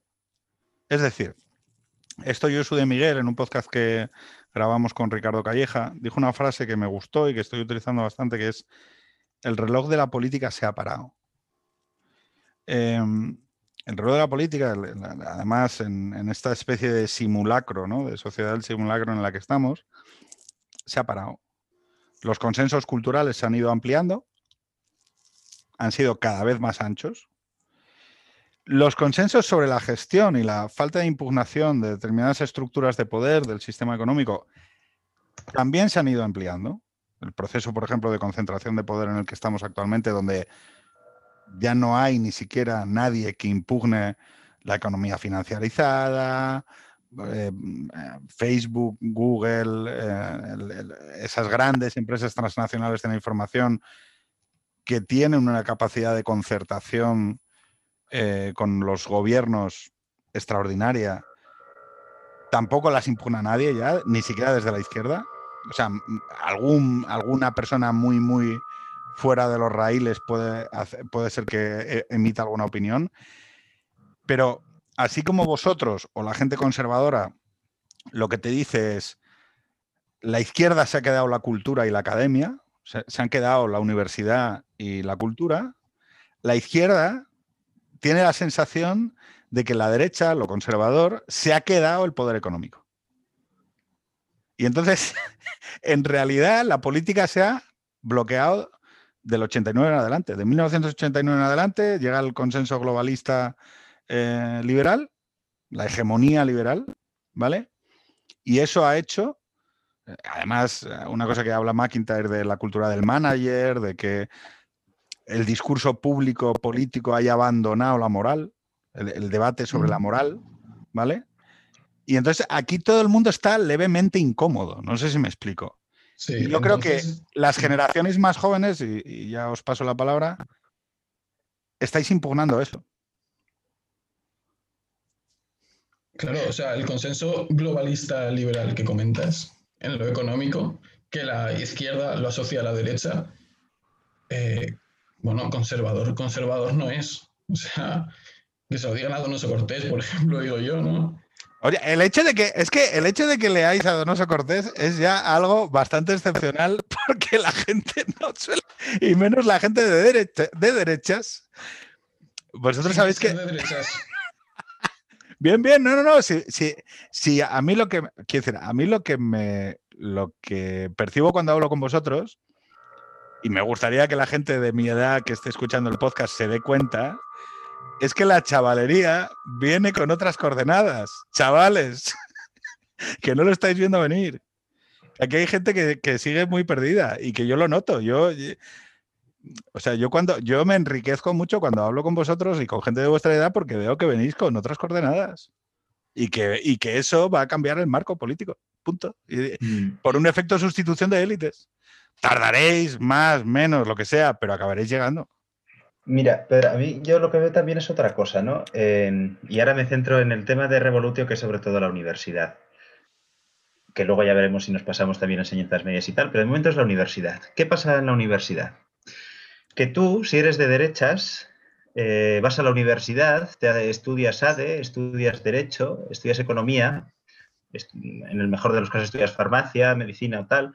Eh, bueno, te vas luego, te vas luego, a trabajar, y te olvidas de la cultura, te olvidas del arte, te olvidas de componer poesía, te olvidas de tocar música, te olvidas de pintar, te olvidas de expandir tu ser social y de decir que, no, que hay una cosa ahí que se llama cultura en la sociedad de la mm. que debes, no es, que debes participar. Eso es. Porque tú eres abogado, tú eres abogado y no, tú te tienes que dedicar a... y claro, flipas, porque dices, oye, en el siglo XIX, ¿qué crees? Que la gente, quiero decir, la gente expresa su ser social expandido en la cultura. Y luego pueden ser oficinistas, abogados, torneros fresadores o la puta que lo parió, pero la gente no pinta para ganarse la vida en la pintura. Pinta porque lo lleva dentro. Mira, yo por ejemplo, esto no, pasa, no pasaba en Estados Unidos hace muchos años. Yo para que te des cuenta, eh, yo estudio códices medievales y uno de, los mayores, de, los que hizo un mayor avance en unas ediciones que hizo nuestro cardenal Cisneros, es un señor de California que es uno de los mejores cirujanos plásticos de California, que se apellida Invasiani, por si lo quieres mirar.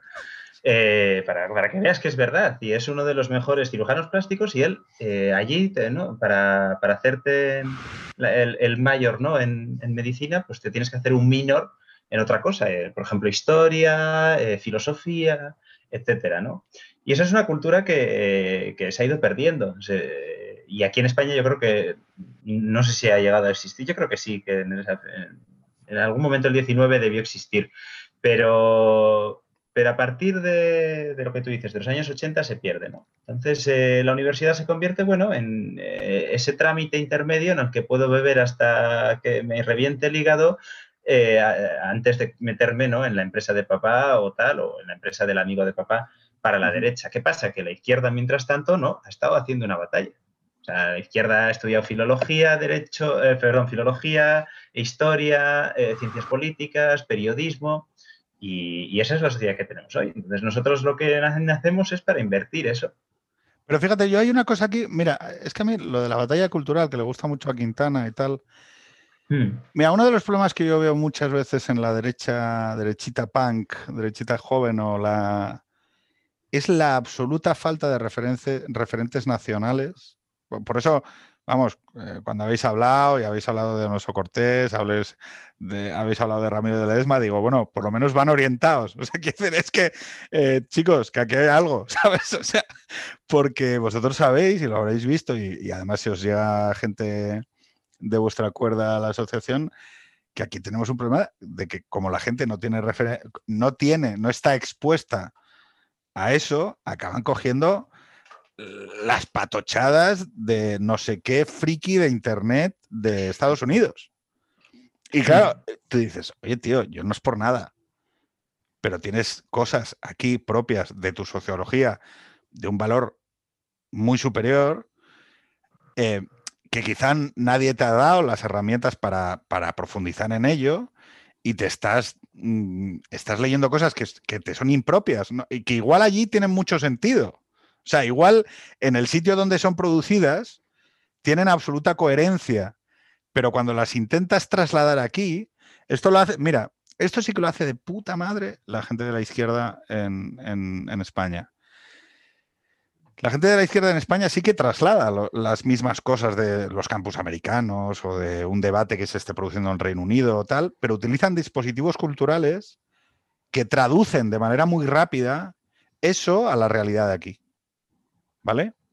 Y entonces traducen a velocidad de vértigo, ellos eh, pueden estar leyendo las mismas referencias, pero tienen toda la serie de pasos intermedios que les permiten reinterpretar eso con las referencias sociológicas y culturales de la realidad de España, ¿no? Entonces tú ves que un debate que es muy, muy estrambótico de Estados Unidos, al, al año o dos años lo ves traducido a la realidad española por parte de la izquierda pero es consistente con nuestra realidad. ¿Vale? En cambio, en el campo de la derecha eh, no existe eso, porque en realidad no existe la máquina, ¿vale? La máquina de procesamiento que traduzca eso y lo haga propio con la reinterpretación de hoy. Claro, o de aquí, de este lugar.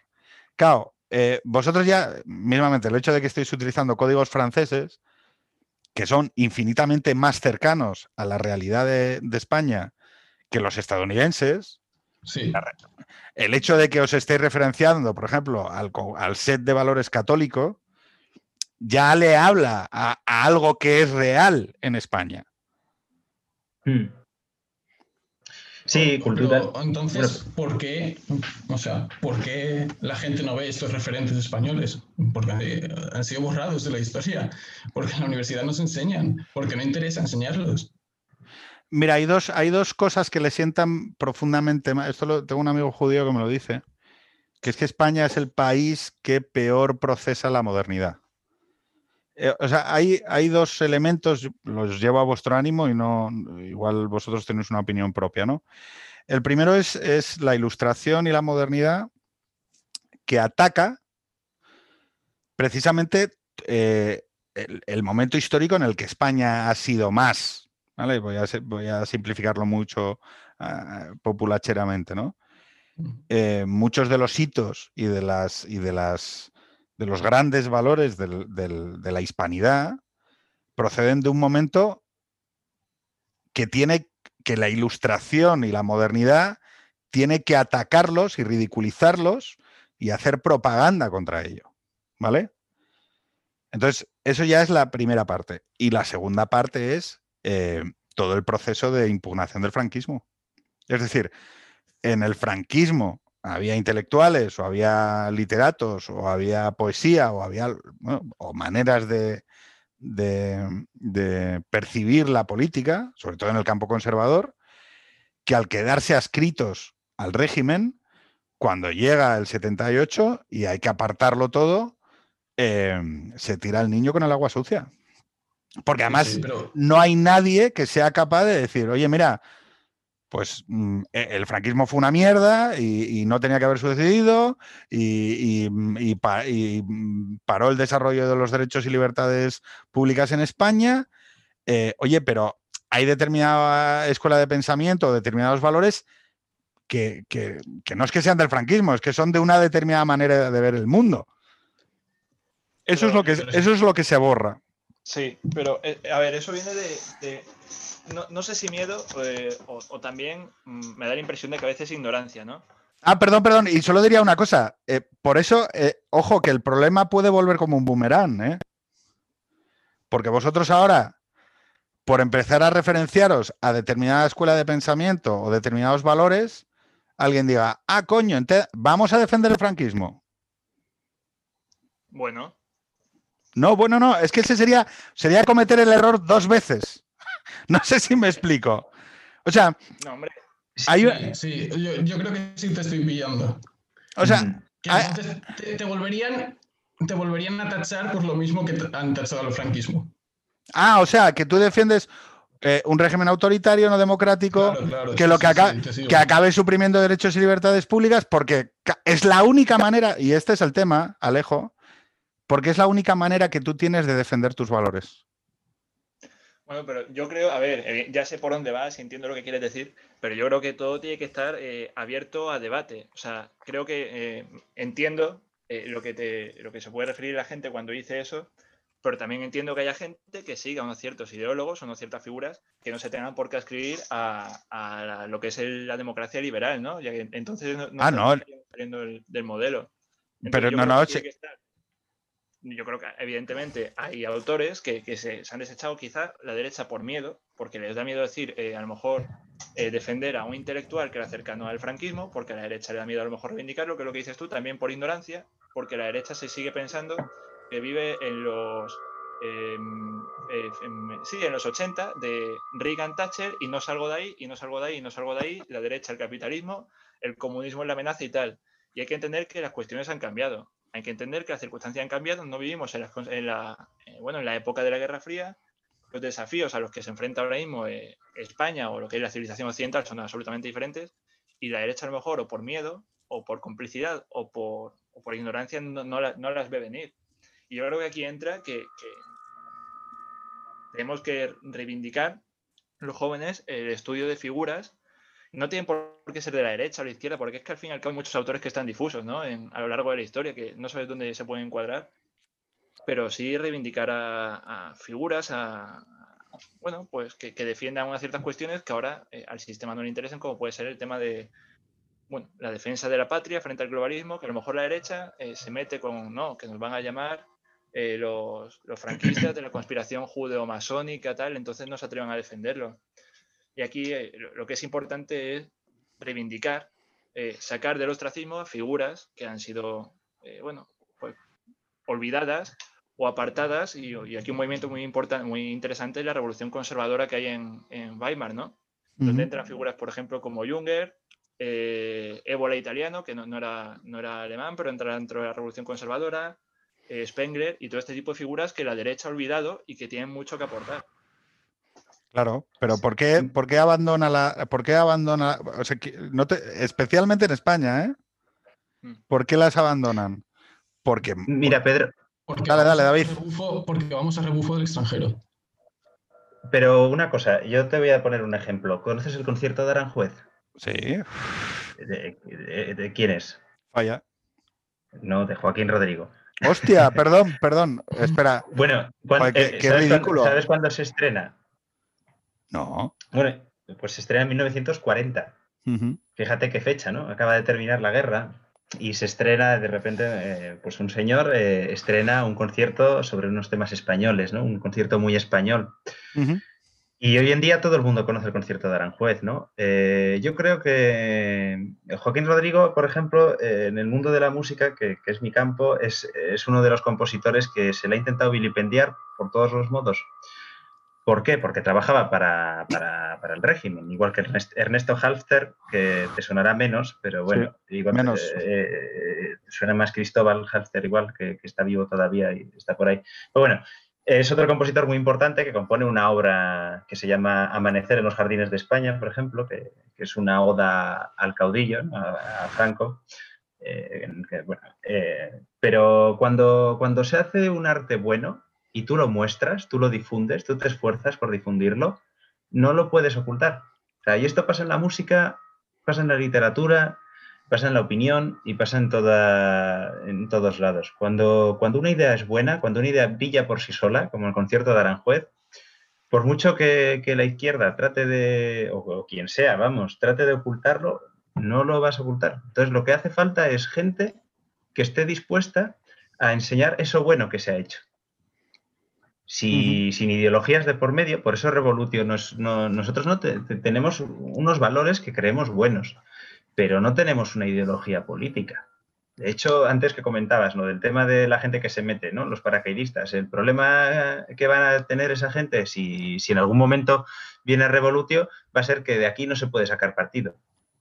O sea, que nadie va a salir con un puesto. ¿Por qué? Porque lo que hacemos es simplemente, bueno, eh, redescubrir cosas que, creemos que, se, que, son buenas para la sociedad. Es, pues, simplemente o sea, ayudar a, jóvenes que quieren a hacer cosas que quieren y que otra gente, en la opinión general, les piensa que está mal. Mira, David, yo, bueno, aparte de que creo que fracasaréis, pero que eso no eso hice para no intentarlo. O sea, mi vida es una sucesión de dulces fracasos y creo que, o sea, creo que Ah, evidentemente no hay que acudir con esa moral a hacer cosas, pero creo que las tareas humanas tienden a fracasar por su propia naturaleza. ¿no? Em, y que está bien que así sea, que en, ese, tránsito se aprende mucho. Eh, digo respecto de que no, aquí nadie vendrá por... Bueno, eh, ese es el set con el que se empieza. Luego ya verás cómo llegará alguien que lo querrá poner a su servicio, al servicio de sus intereses, y que eso también es legítimo. ¿eh? O sea, quiere decir que, la gente empuja. Es su papel, es su papel. Eh, o sea, todo el mundo.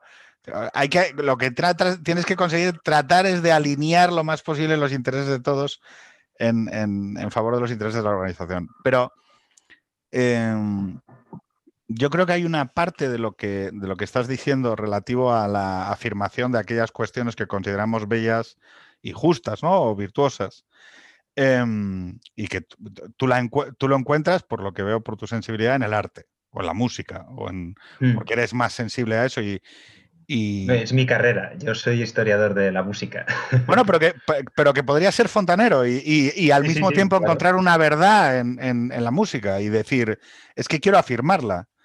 Eh, tenéis una ventaja, tenéis 20 eh, metros de ventaja sobre la izquierda, ¿vale?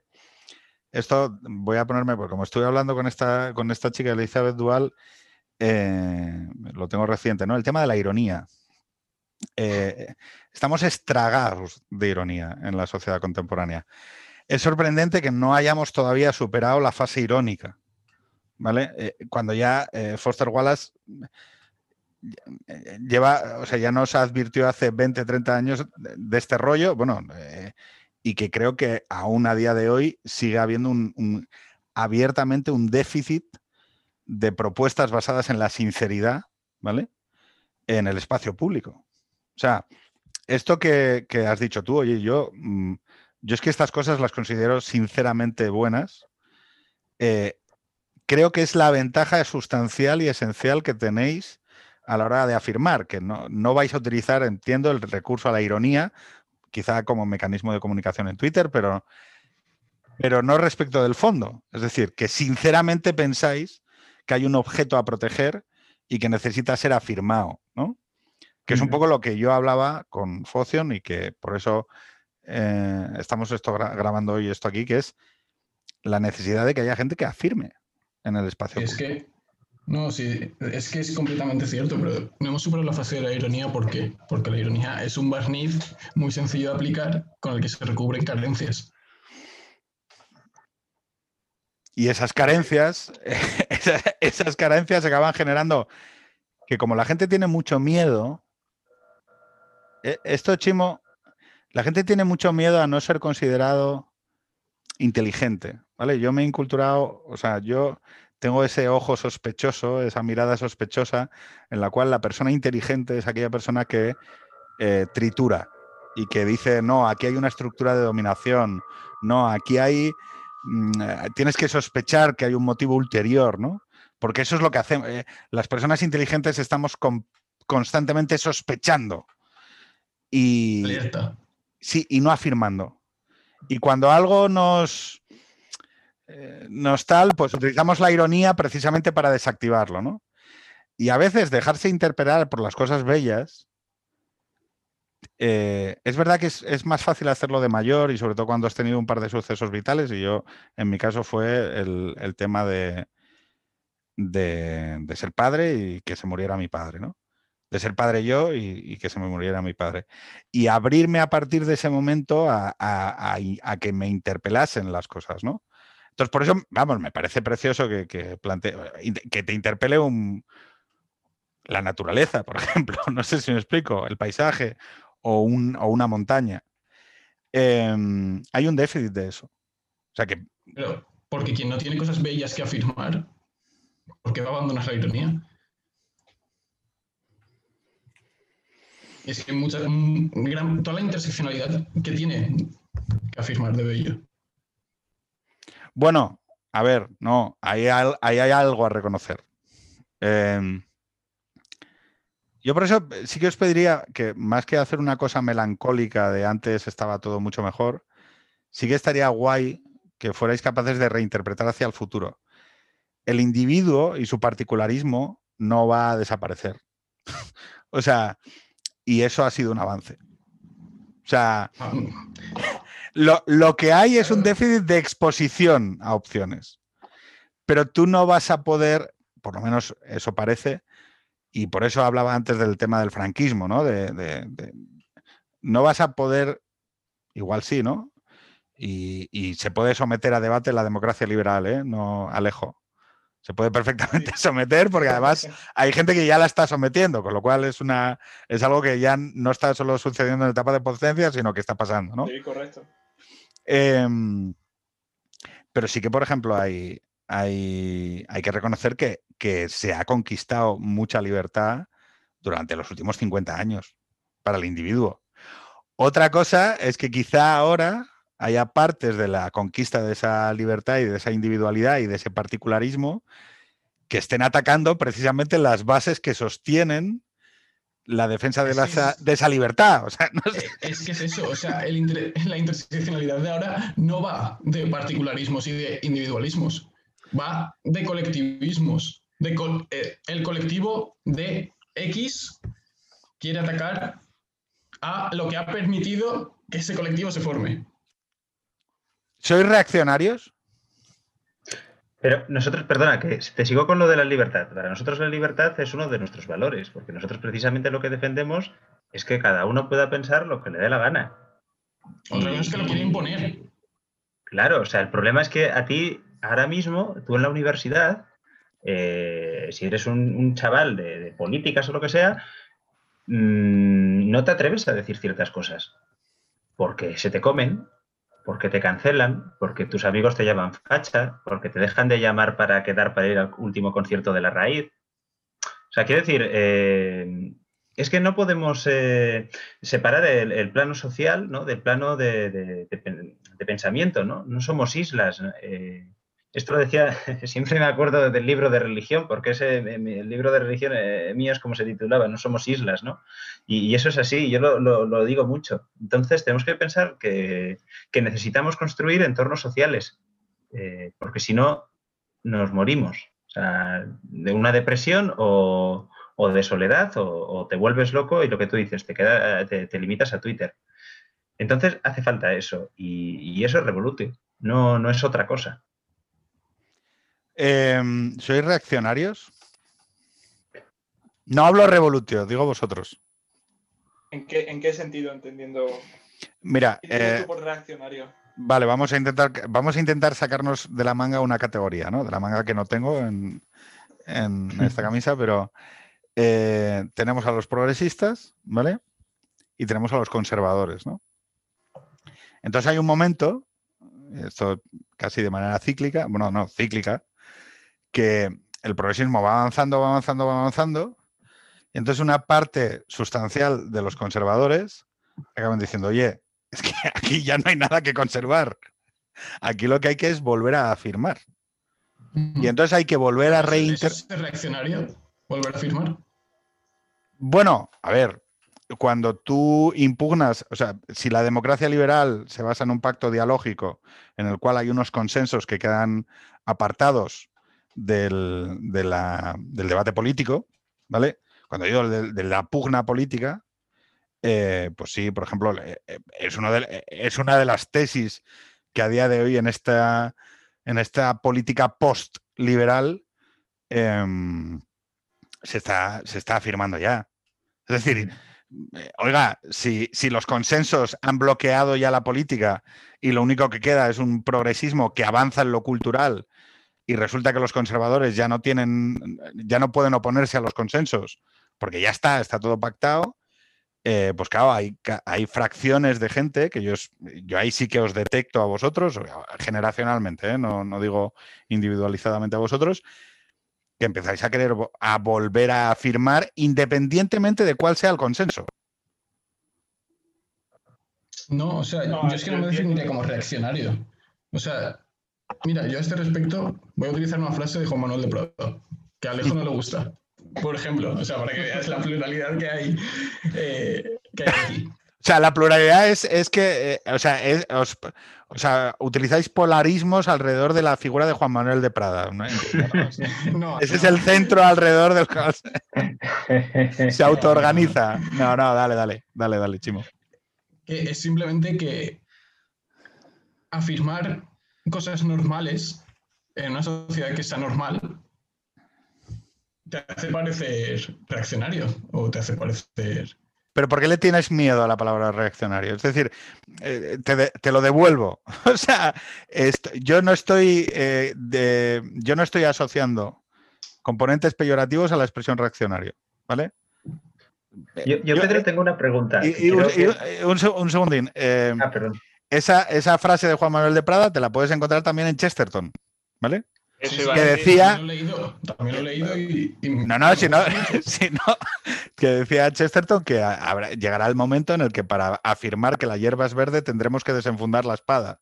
Justo, justo le iba a mencionar yo ahora esa frase a colación. Entonces, lo que quiero decir es que, es una, eh, que este movimiento es un movimiento tradicional en la política, es decir, eh, por cómo se colocan eh, las intuiciones morales y cómo se van colocando.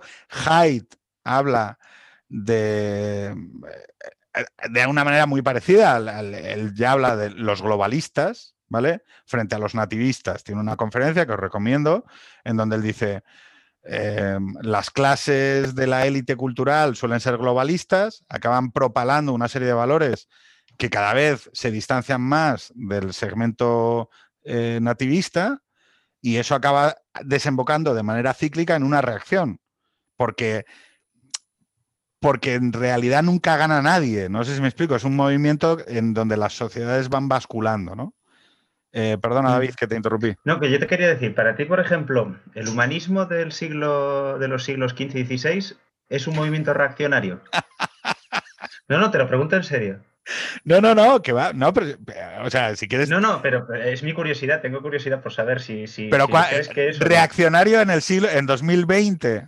No, no, no, no, no. o en sí mismo. En el, siglo XV-XVI, los humanistas son reaccionarios. No, no, no, no. O son revolucionarios. Son, pero, pero, neoclasicistas. Reclaman claro, anterior. Y en, el siglo, y en el siglo XIX, mira, os vais al Prado, que habréis ido, y os vais a la pintura historicista del siglo XIX, a las esculturas que tienen en el neoclásico eh, los escultores españoles, que son, mm, vamos, son preciosos, te, resuenan cuando las ves, ¿no? Y, además que tienen un componente erótico y sensual que es, que es acojonante, ¿no? Esas figuras de mármol que tienen ahí colgadas en el Museo del Prado.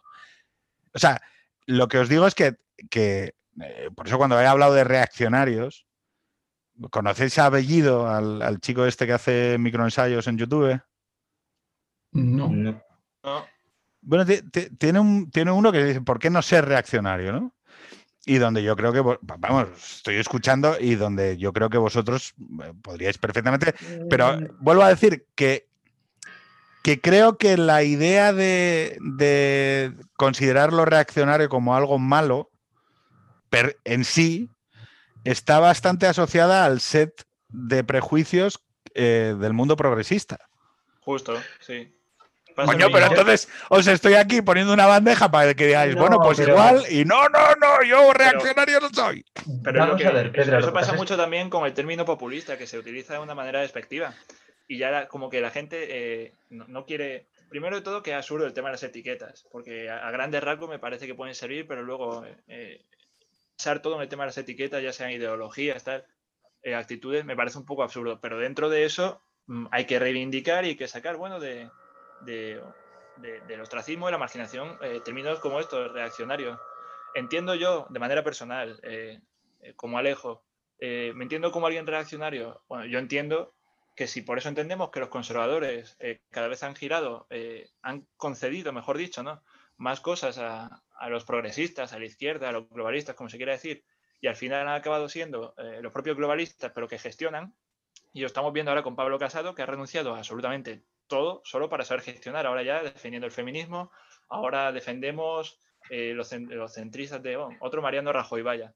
Entonces, eh, yo entiendo que frente a ese tipo de conservadores, o como el Partido Conservador Británico, o como tantos otros partidos conservadores que, que son absolutamente, bueno, pues centristas que gestionan, que no, lo de conservadores no, no, no, no sé por qué sean, lo llaman así, entiendo yo sí que soy personalmente reaccionario porque de la sociedad actual eh, lo poco que queda por conservar es lo poco que se han dejado todavía sin destruir.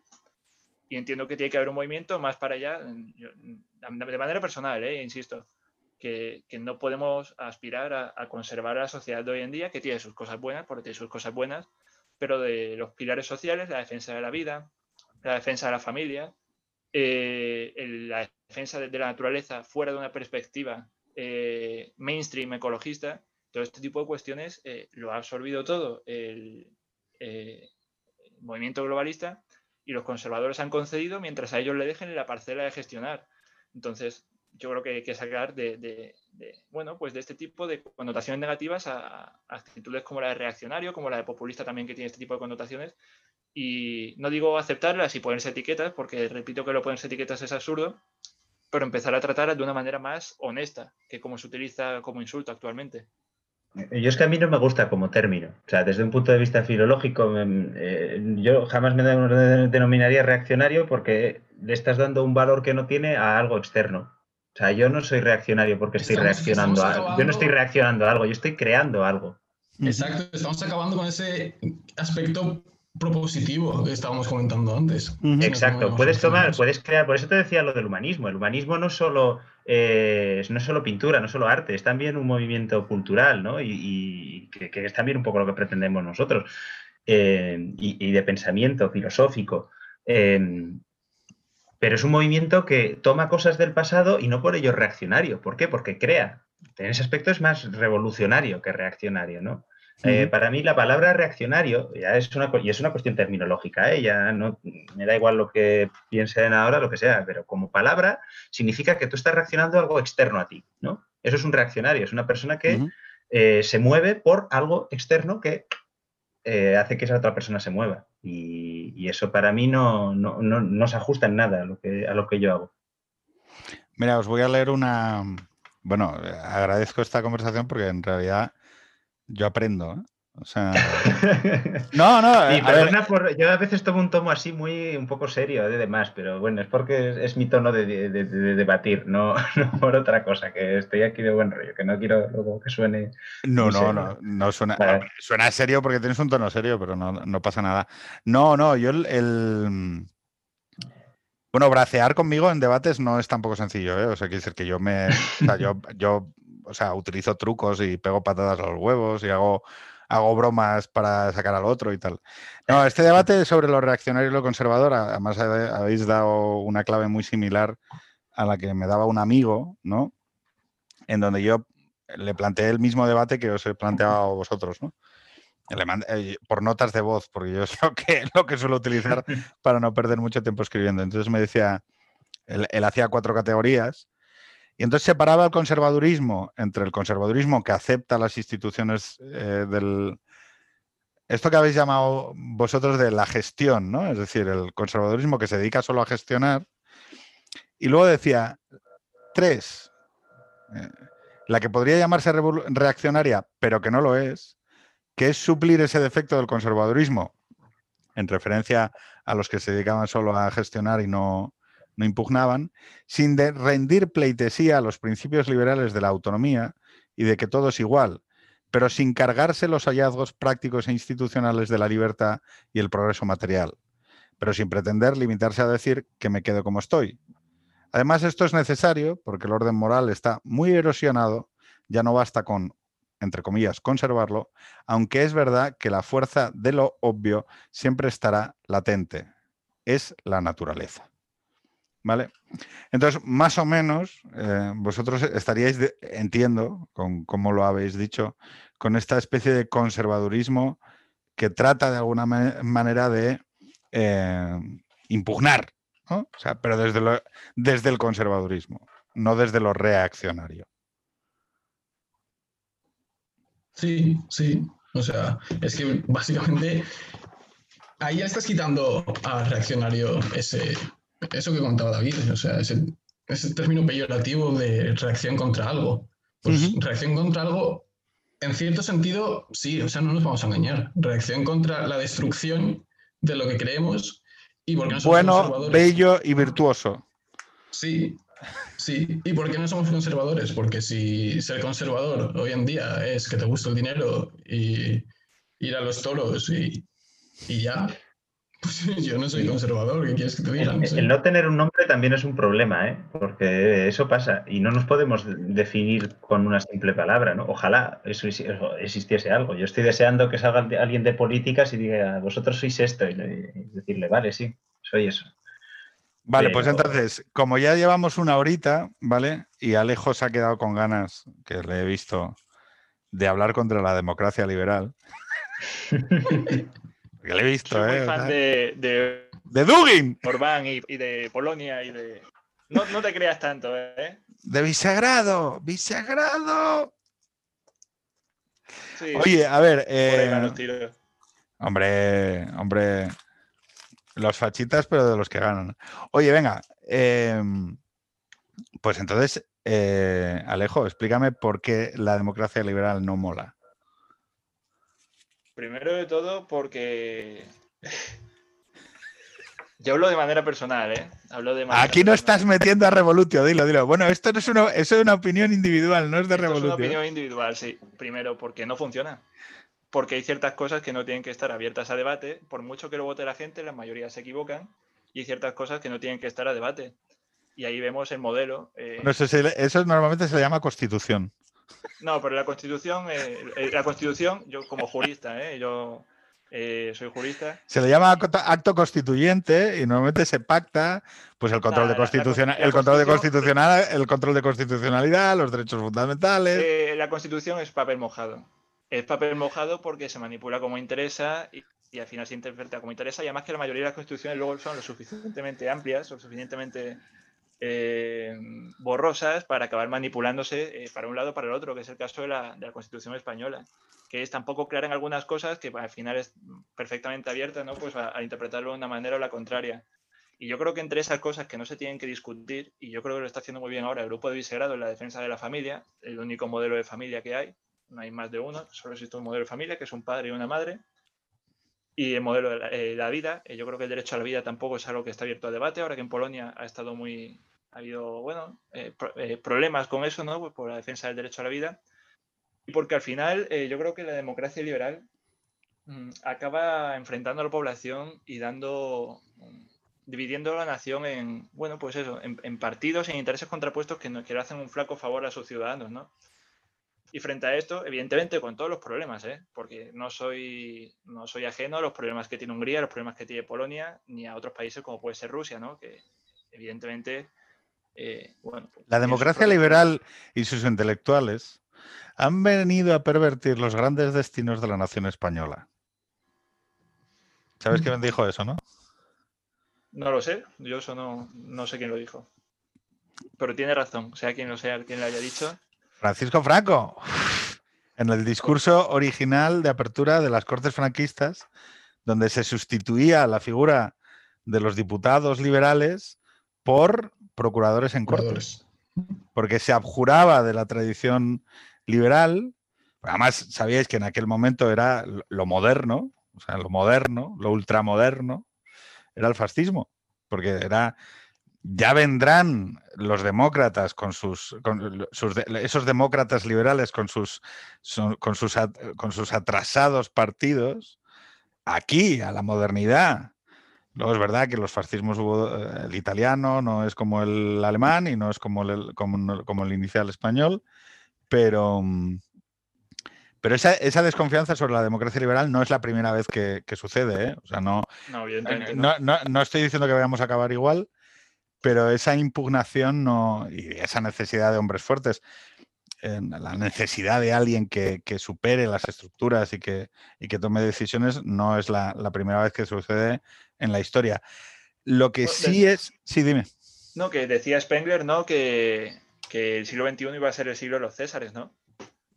Bueno, eh, y, yo creo que ahí, a ver, aquí entramos también un poco en, la figura de la teoría, la teología política de Smith, básicamente, que tampoco es un autor del que yo sea, eh, de que yo sepa demasiado, porque es verdad que en la universidad em, rechazaron dárnoslo porque había, había sido parte del régimen nacional socialista, entonces, porque los profesores no quisieron enseñárnoslo, pues tampoco pues no, no, controlo demasiado, pero básicamente yo creo que sí, ¿no? Que hay, decían los, regeneracionistas que decía falta a veces un cirujano de hierro, ¿no? Eh, no sé quién, quién fue el, el ¿Quién, quién fue el, ah, que lo dijo? Joaquín Costa, ¿no? Joaquín Costa. Joaquín, Costa. sí.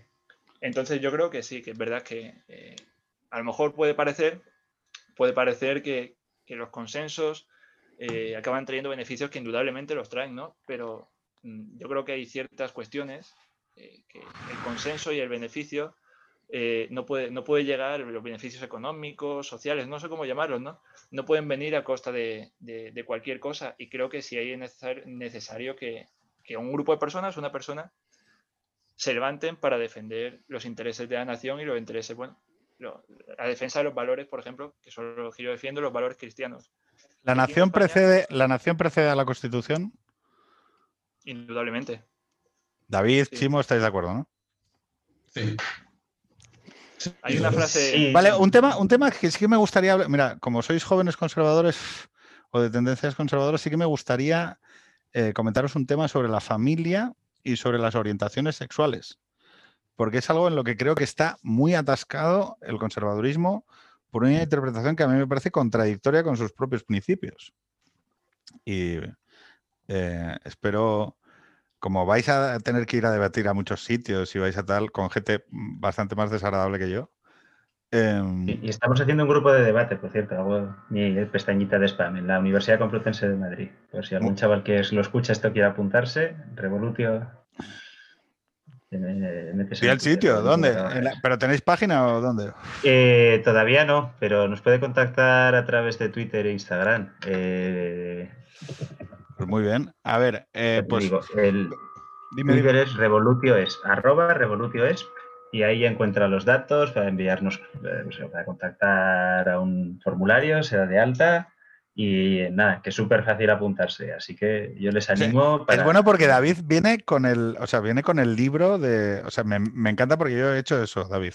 Es Revolutio, Revolutio, Revolutio, Revolutio. Sí, sí, hay, que vender el, hay que vender el paquete. No, pero fíjate, yo hay un tema aquí sobre orientaciones sexuales que sí que os quería someter a debate. Es porque además me parece que, lo ha hecho mal el conservadurismo. O sea, se ha metido en la caja de zapatos em, que los progresistas o la izquierda eh, querían que se metieran, ¿no? Eh, vosotros sabéis que, por ejemplo, en, los debates de igualdad de raza o en, los debates de las comunidades eh, religiosas en Estados Unidos fueron de las primeras que defendieron que, no, que, los negros eran iguales al resto, ¿no? O, en, o cuando los alemanes empezaron a meter y a represaliar judíos, las comunidades religiosas católicas dieron la voz y dijeron que y escribieron y hubo movimientos De, de, curas que, que dieron la palabra y que dijeron, no, no, esto está mal, ¿vale? Con el tema de las orientaciones sexuales, yo hay una cosa que sigo sin entender y lo he hablado con, amigos conservadores y que, evidentemente tienen, mucha más legitimidad para hablar o ponerle voz a la interpretación conservadora de la que yo pueda tener, pero que me llama la atención. La orientación sexual para mí es algo esencialmente determinado por la naturaleza y lo, y epigenético. Si tú eres gay y te gustan los hombres, pues es una tendencia que existe en ti y punto. Y luego puede haber determinados contextos sociales en donde esto mm, tenga más o menos prevalencia. Lo mismo si eres eh, una persona eh, lesbiana o si eres una persona bisexual. Eh, el conservadurismo, que en principio tiene que aceptar, bajo mi punto de vista, esa naturaleza, o sea, es, la pretensión natural es aceptar aquello que es la naturaleza tiene que tener una prevalencia precisamente hacia, hacia una eh, cierta tendencia ingenieril de reprimir aquello que nos es natural, ¿no? Una intuición moral o una intuición sobre la naturaleza debería tener prevalencia en esta eh, cierta en interpretación o en esta actitud, mejor dicho, porque lo conservador es una actitud, no es una ideología. Es la actitud conservadora. Eh, pues debería tener un espíritu pacífico ante ello. Pues si hay una persona que es gay, pues es gay y ya está y lo acepto. Y ni lo trato de reprimir, ni además lo convierto en aquello que lo juzga, ¿no? Eh, a mí me llama la atención que mm, se haya emprendido una guerra en, parte del conservadurismo desde hace años, ahora yo creo que está mucho más pacificado, contra este tema de las orientaciones sexuales. Mm, a ver, eh, a ver, es un debate un poco, un poco políticamente complejo. Políticamente complejo nada más que por terminología, porque vamos a ver. Eh, es aquí, según el tipo, eh, no sé cómo explicarme. No, no, ojo, esto que estoy diciendo, yo sé que, que normalmente es como, ¿eh? No, no, eh, lo que te estoy diciendo es que si tú tienes un hijo que, que dice, oye, es que me gustan los tíos, tú lo que desearías para ese hijo, como padre, que es la mayor figura de protección, de establecimiento de amor eh, hacia, hacia alguien, es, que sea tu hijo, además es unidireccional, eh, siempre le querrás, es Bueno, pues yo quiero que esta persona eh, tenga una familia, sea feliz, sea aceptado y siempre le querré. Que lo conservador no acepte ese tránsito, me parece que uno convierte eso en una herramienta de un enorme poder en manos de quien lo quiera instrumentar en sentido inverso. Es decir, oye, a ver, es que si hay gente homosexual, puede haber gente que quiera vivir ese amor homosexual de la manera más virtuosa que yo reconozco, que es viviendo en pareja y en familia. Vale, pues claro, pero aquí entramos en, un debate, ¿no? Yo esto ya te digo personal, ¿eh? A lo mejor David y Chimo tienen opiniones diferentes, pero como, como una persona católica, eh, yo primero entiendo que el conservadurismo debería ir ligado a, la figura de la doctrina de la Iglesia. Eh, me, parece, me parece algo, por lo menos en la figura de España, entendiendo lo que implica España para la religión católica, entonces, como un católico, eh, no sé si tú serás católico o no, Pedro. Mm, mm, eh, no estoy ni bautizado, soy ateo, tengo mucha sensibilidad, pero no me han dado el, don de la fe, a pesar de que mando, mi, mando a mis hijos porque quiero que se expongan y creo que mi hija empezará en breve catequesis. Bueno, pero... mira, me parece muy bien. Pues si Dios quiere, dentro de poco te bautizas y todo. Esperemos. Ojalá, pero no, no, no, no, mi cerebro no, vamos, en mi perspectiva materialista, mi cerebro no lo produce. Pero venga, dale. Pero entiendo que un, católico, vamos, entiendo, ¿no? Eh, eh, a lo mejor a una persona que no, que no viva la fe, eh, a lo mejor no, lo entiende, ¿no? que es lo que dices tú, que no eres católico, pero a ver, un católico lo que tiene que hacer primero basarse eh, en el principio de corrección fraterna, que al fin y al cabo es la caridad, ¿no? De buscar lo mejor, como tú dices, para otras personas. Esa caridad lo que implica es también decirle a una persona cuando algo eh, lo está haciendo contrariamente a lo que dice el Evangelio, a lo que dice la doctrina católica. Entonces yo entiendo, entiendo, entiendo y apoyo que la derecha sociológica, aunque ya no, y, me da pena, ¿eh? porque, porque realmente ya solo hacen este tipo de cuestiones hasta oír, eh, que, es los que, se, los que defienden un poco, los que defienden la familia, eh, la defensa de la familia eh, hay que entenderla como, como, lo que es, que es un hombre, una mujer y la prole, ¿no? Que, que básicamente... Eh, ¿Por qué? Porque así lo dice la religión y así no hay que darle una Pero eso a mí no me vale. O sea, no me, no me vale, quiero decir, lo puedo entender como un dogma. O sea, quiero decir, no me vale a mí. Quiero decir, evidentemente, si alguien profesa una religión y tiene sus dogmas, pues, oye, lo afirma el libro y se acabó y causa juzgada, ¿no? Lo que quiero decir es, ojo, para mí, la familia, que, además para mí es esencialmente. Yo esto lo he hablado con conservadores y me dicen, no, la concepción, la figura de la concepción o el matrimonio em, es entre un hombre y una mujer porque el, elemento fundacional es la procreación. ¿Vale? Y entonces eh, es una figura.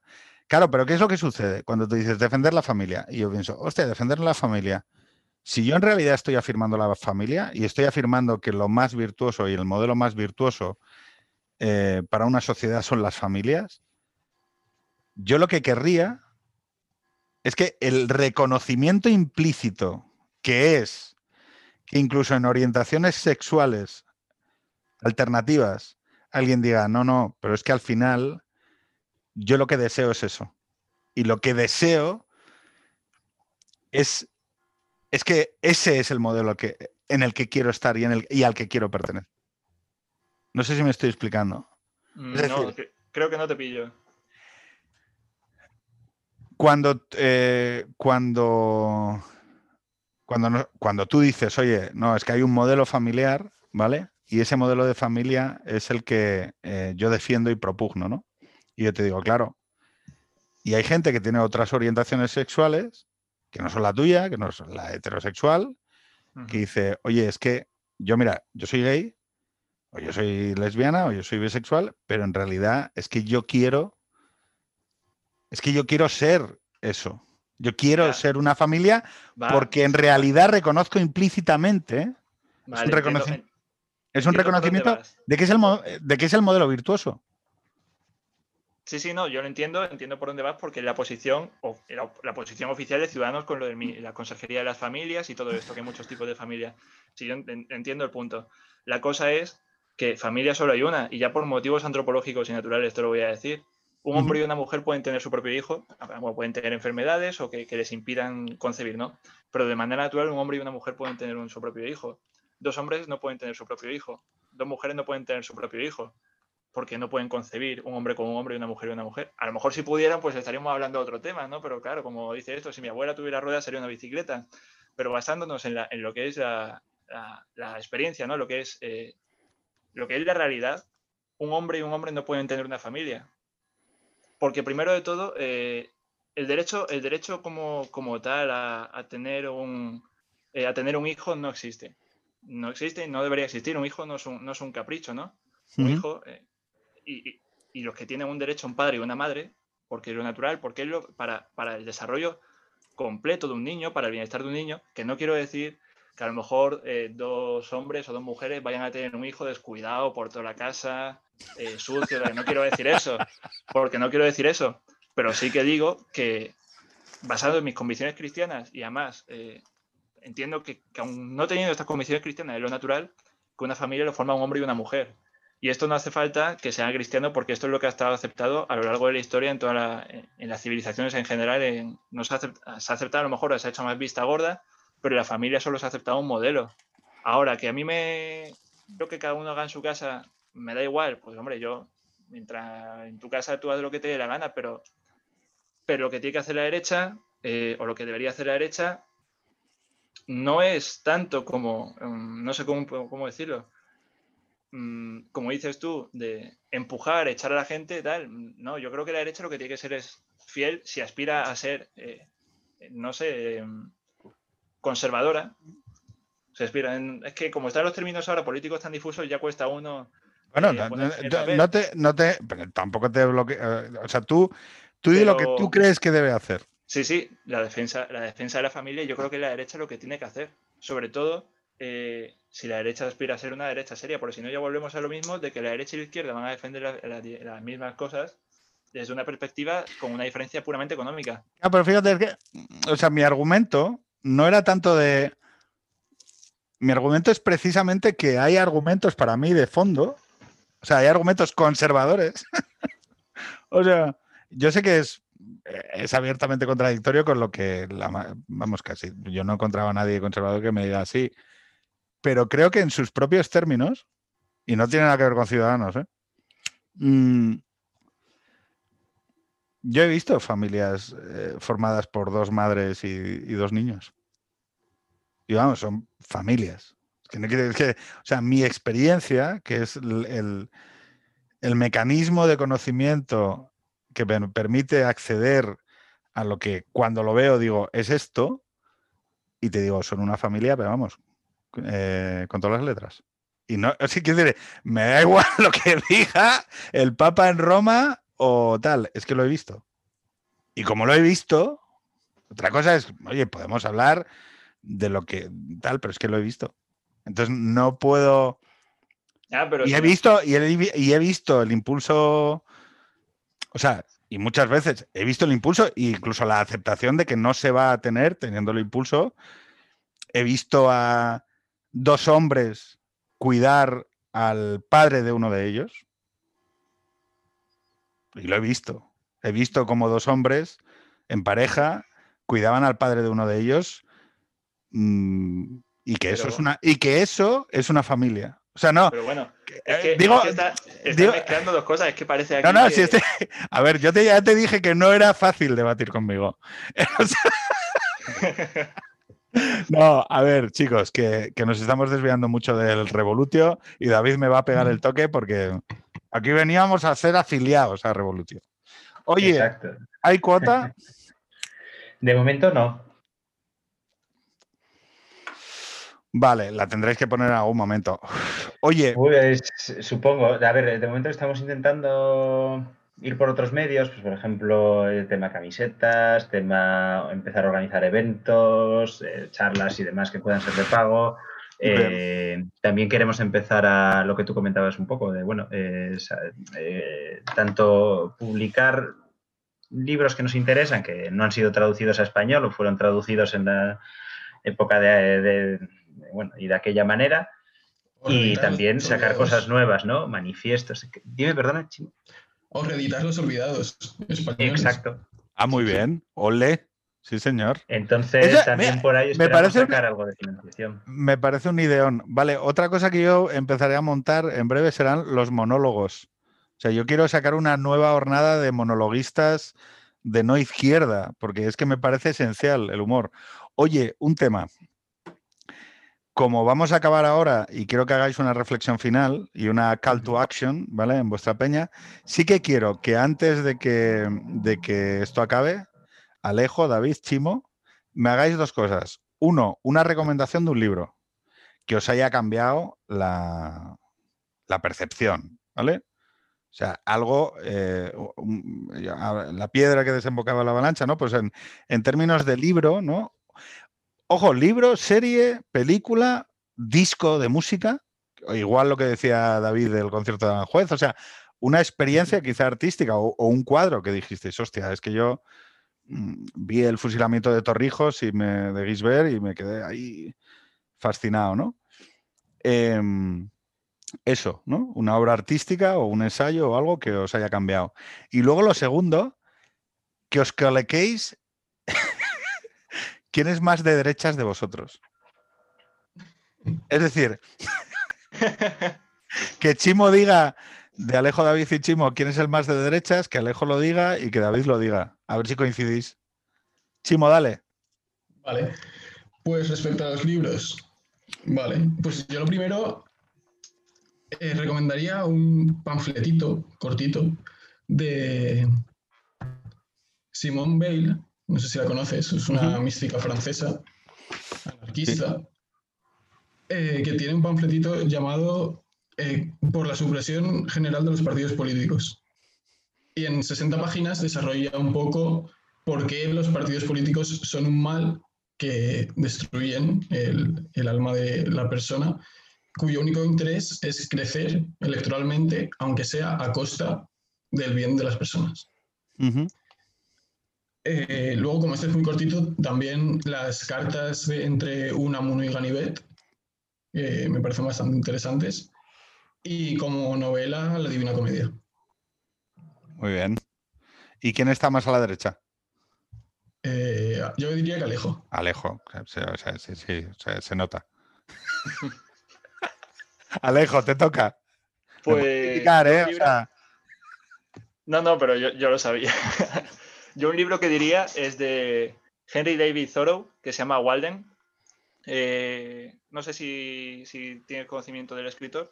Básicamente es un naturalista, podríamos decir, un, bueno, sí, un, pre, un defensor de, la naturaleza, vaya, eh, sin andarnos aquí con, etiquetas, que se va a la, finca de, de un amigo a las orillas del lago Walden a vivir en la naturaleza. Es un poco, es un poco, si te pones a investigar es un poco absurdo porque vivía a una milla de la ciudad donde él estaba, ¿sabes? O sea, tampoco estaba tan lejos, pero simplemente él se dedica a vivir en la, en la orilla. Sí, pero si hay una renuncia, ¿esto habéis visto Into the, eh, eh, Into, the Wild? ¿O leído el libro? Sí, sí, sí. Es que es, es parecido, ¿no? Sí, sí, sí, sí. Me, me gustó mucho, la verdad. Eh, aunque bueno, el final es un poco de aquella manera. El caso es. Bueno, el final tiene una frase preciosa, la felicidad. Además, le gustará a David, porque va un poco de revolución. Dice. Eh, igual, para el que no lo conozca, es este joven que trata de probarse en una sociedad de la superabundancia. Entonces va buscando diferentes retos, acaba en Alaska, perdido de la mano de Dios, y palma pero en un último, en un, en un último momento de, de, revelación, él contempla toda su vida hacia atrás y escribe esa frase que dice, la felicidad solo es tal en tanto en cuanto es compartida. Y a mí me parece que como reflexión de la película merece la pena y además es que es verdad. Alejo, dale. a mí ese libro me lo mandaron leer en la ESO, por cierto. Bueno, oye, entonces todo malo no fue. No, no, no, sí, sí, sí, es verdad. Alejo, dale, dale, perdona que te interrumpí. Walden. Eso que se va y está dos años, dos meses y dos días viviendo a las orillas del lago Walden, pues en la naturaleza y con, pues un poco, con, intentando hacer la vida lo más eh, independiente, no independiente, no, pero lo más cercano a la naturaleza que puede el hombre. Y nada, pues empieza, empieza a contar, es un, como una especie de diario y nos dice, bueno, pues lo, lo, lo, feliz que puede ser el hombre y lo libre que puede ser el hombre cuanto más cerca está de la naturaleza y más aleja de, de la sociedad de, de, sí, de la sociedad en general y eh, la verdad está bastante bien, bastante inspiradora al respecto. También es verdad que luego, si miras un poco, bueno, eh, Thoreau luego fue un, autor en el que se fijó bastante luego eh, una bomber, Ted Claro, es que, te, es, que, es que te iba a decir, tío, es que... Sí, es, un autor en el que se expresó, pero Thoreau es del, siglo XIX, de finales del siglo XIX o, por ahí, ¿sabes? Que, no es, no es del siglo XX.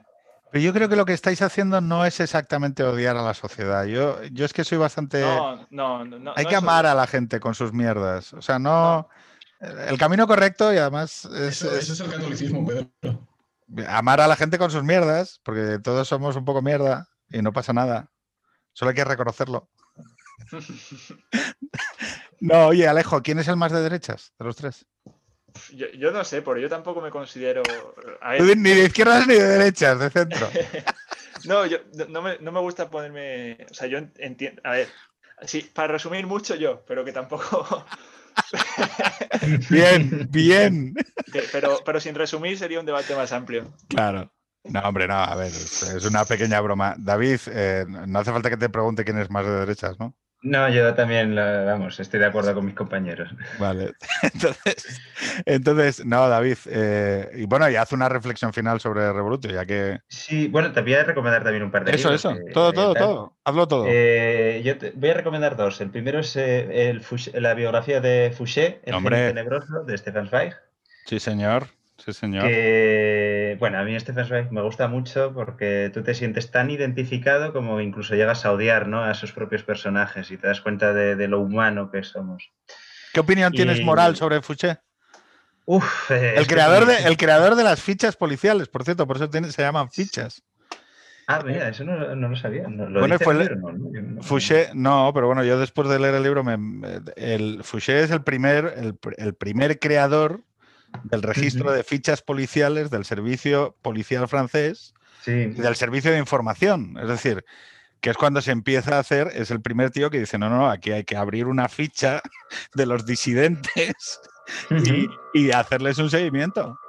Pues es, un genio político, quiero decir. O sea, no, no, sí, sí. Y Fouché tiene otra cosa muy importante también, que es que eh, él se hace a sí mismo, ¿no? Es, es esa obstinación esa casi predestinación ¿no? Eh, que, él tiene ¿no? a, ser alguien, a, ir más allá. Entonces eso es admirable, pero por otra parte lo que hace es despreciable. ¿no? Entonces esas dos naturalezas...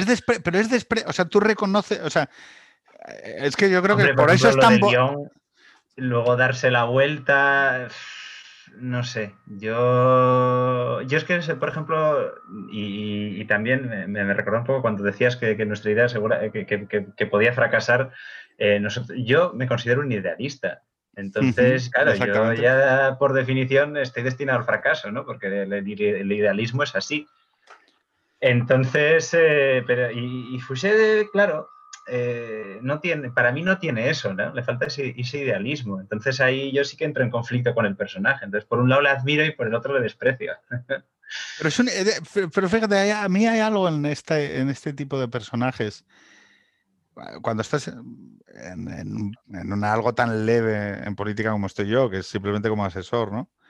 Em, ves la contradicción que existe permanentemente entre el, idealismo necesario para iniciar un camino y el pragmatismo necesario para poder llevarlo a cabo.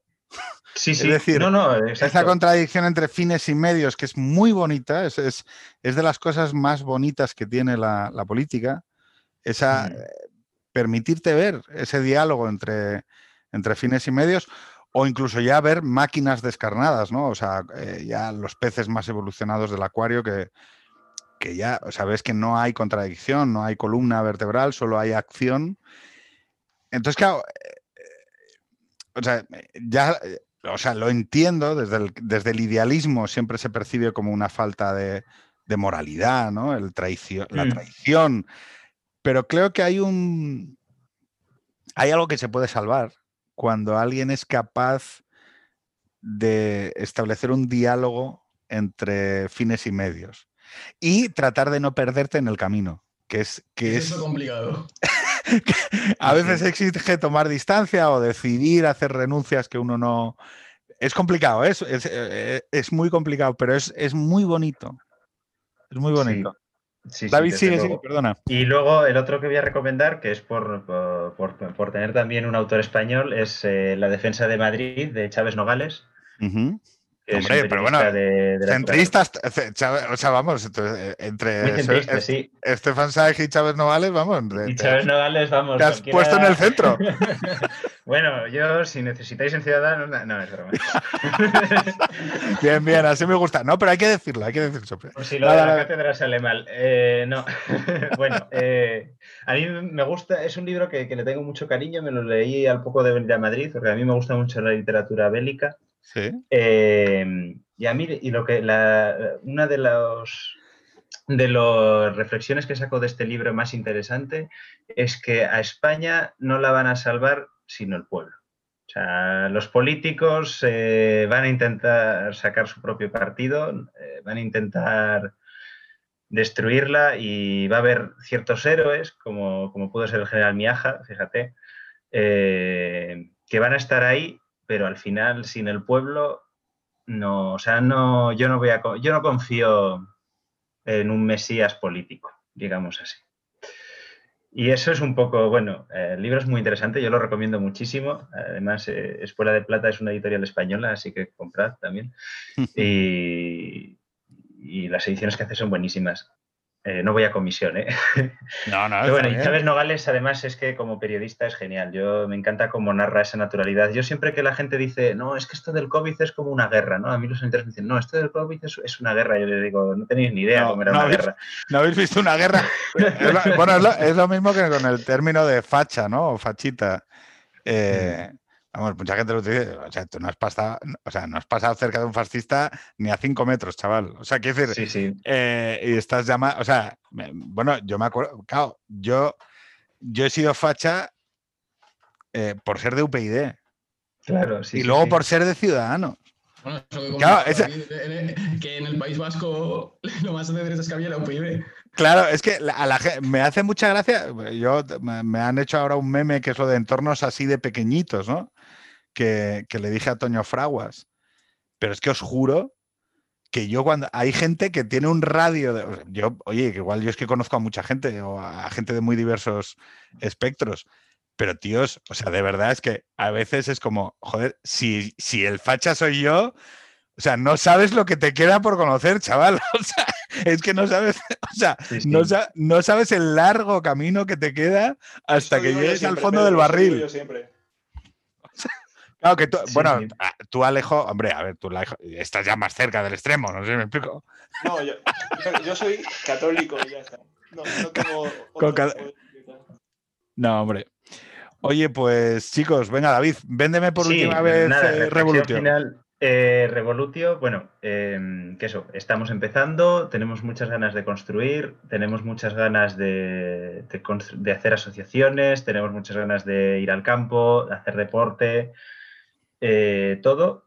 Entonces, eh, si tú te sientes identificado con nuestros valores, a todos los chavales que estáis escuchando esto, eh, recordad que bueno, en nuestro Twitter arroba revolutio y luego en, Instagram también, pues eso, revolutio es también.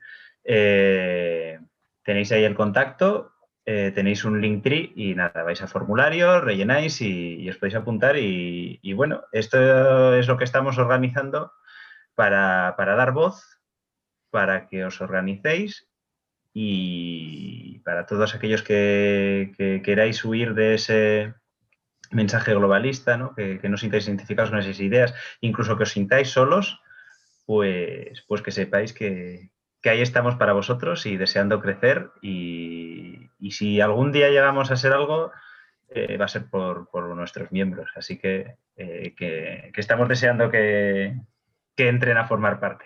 Muy bien, pues eh, con ese mensaje nos, nos, despedimos también brindando, yo ahora hoy no estoy bebiendo alcohol, por las obras destinadas al fracaso, pero porque solo en, en esas obras uno...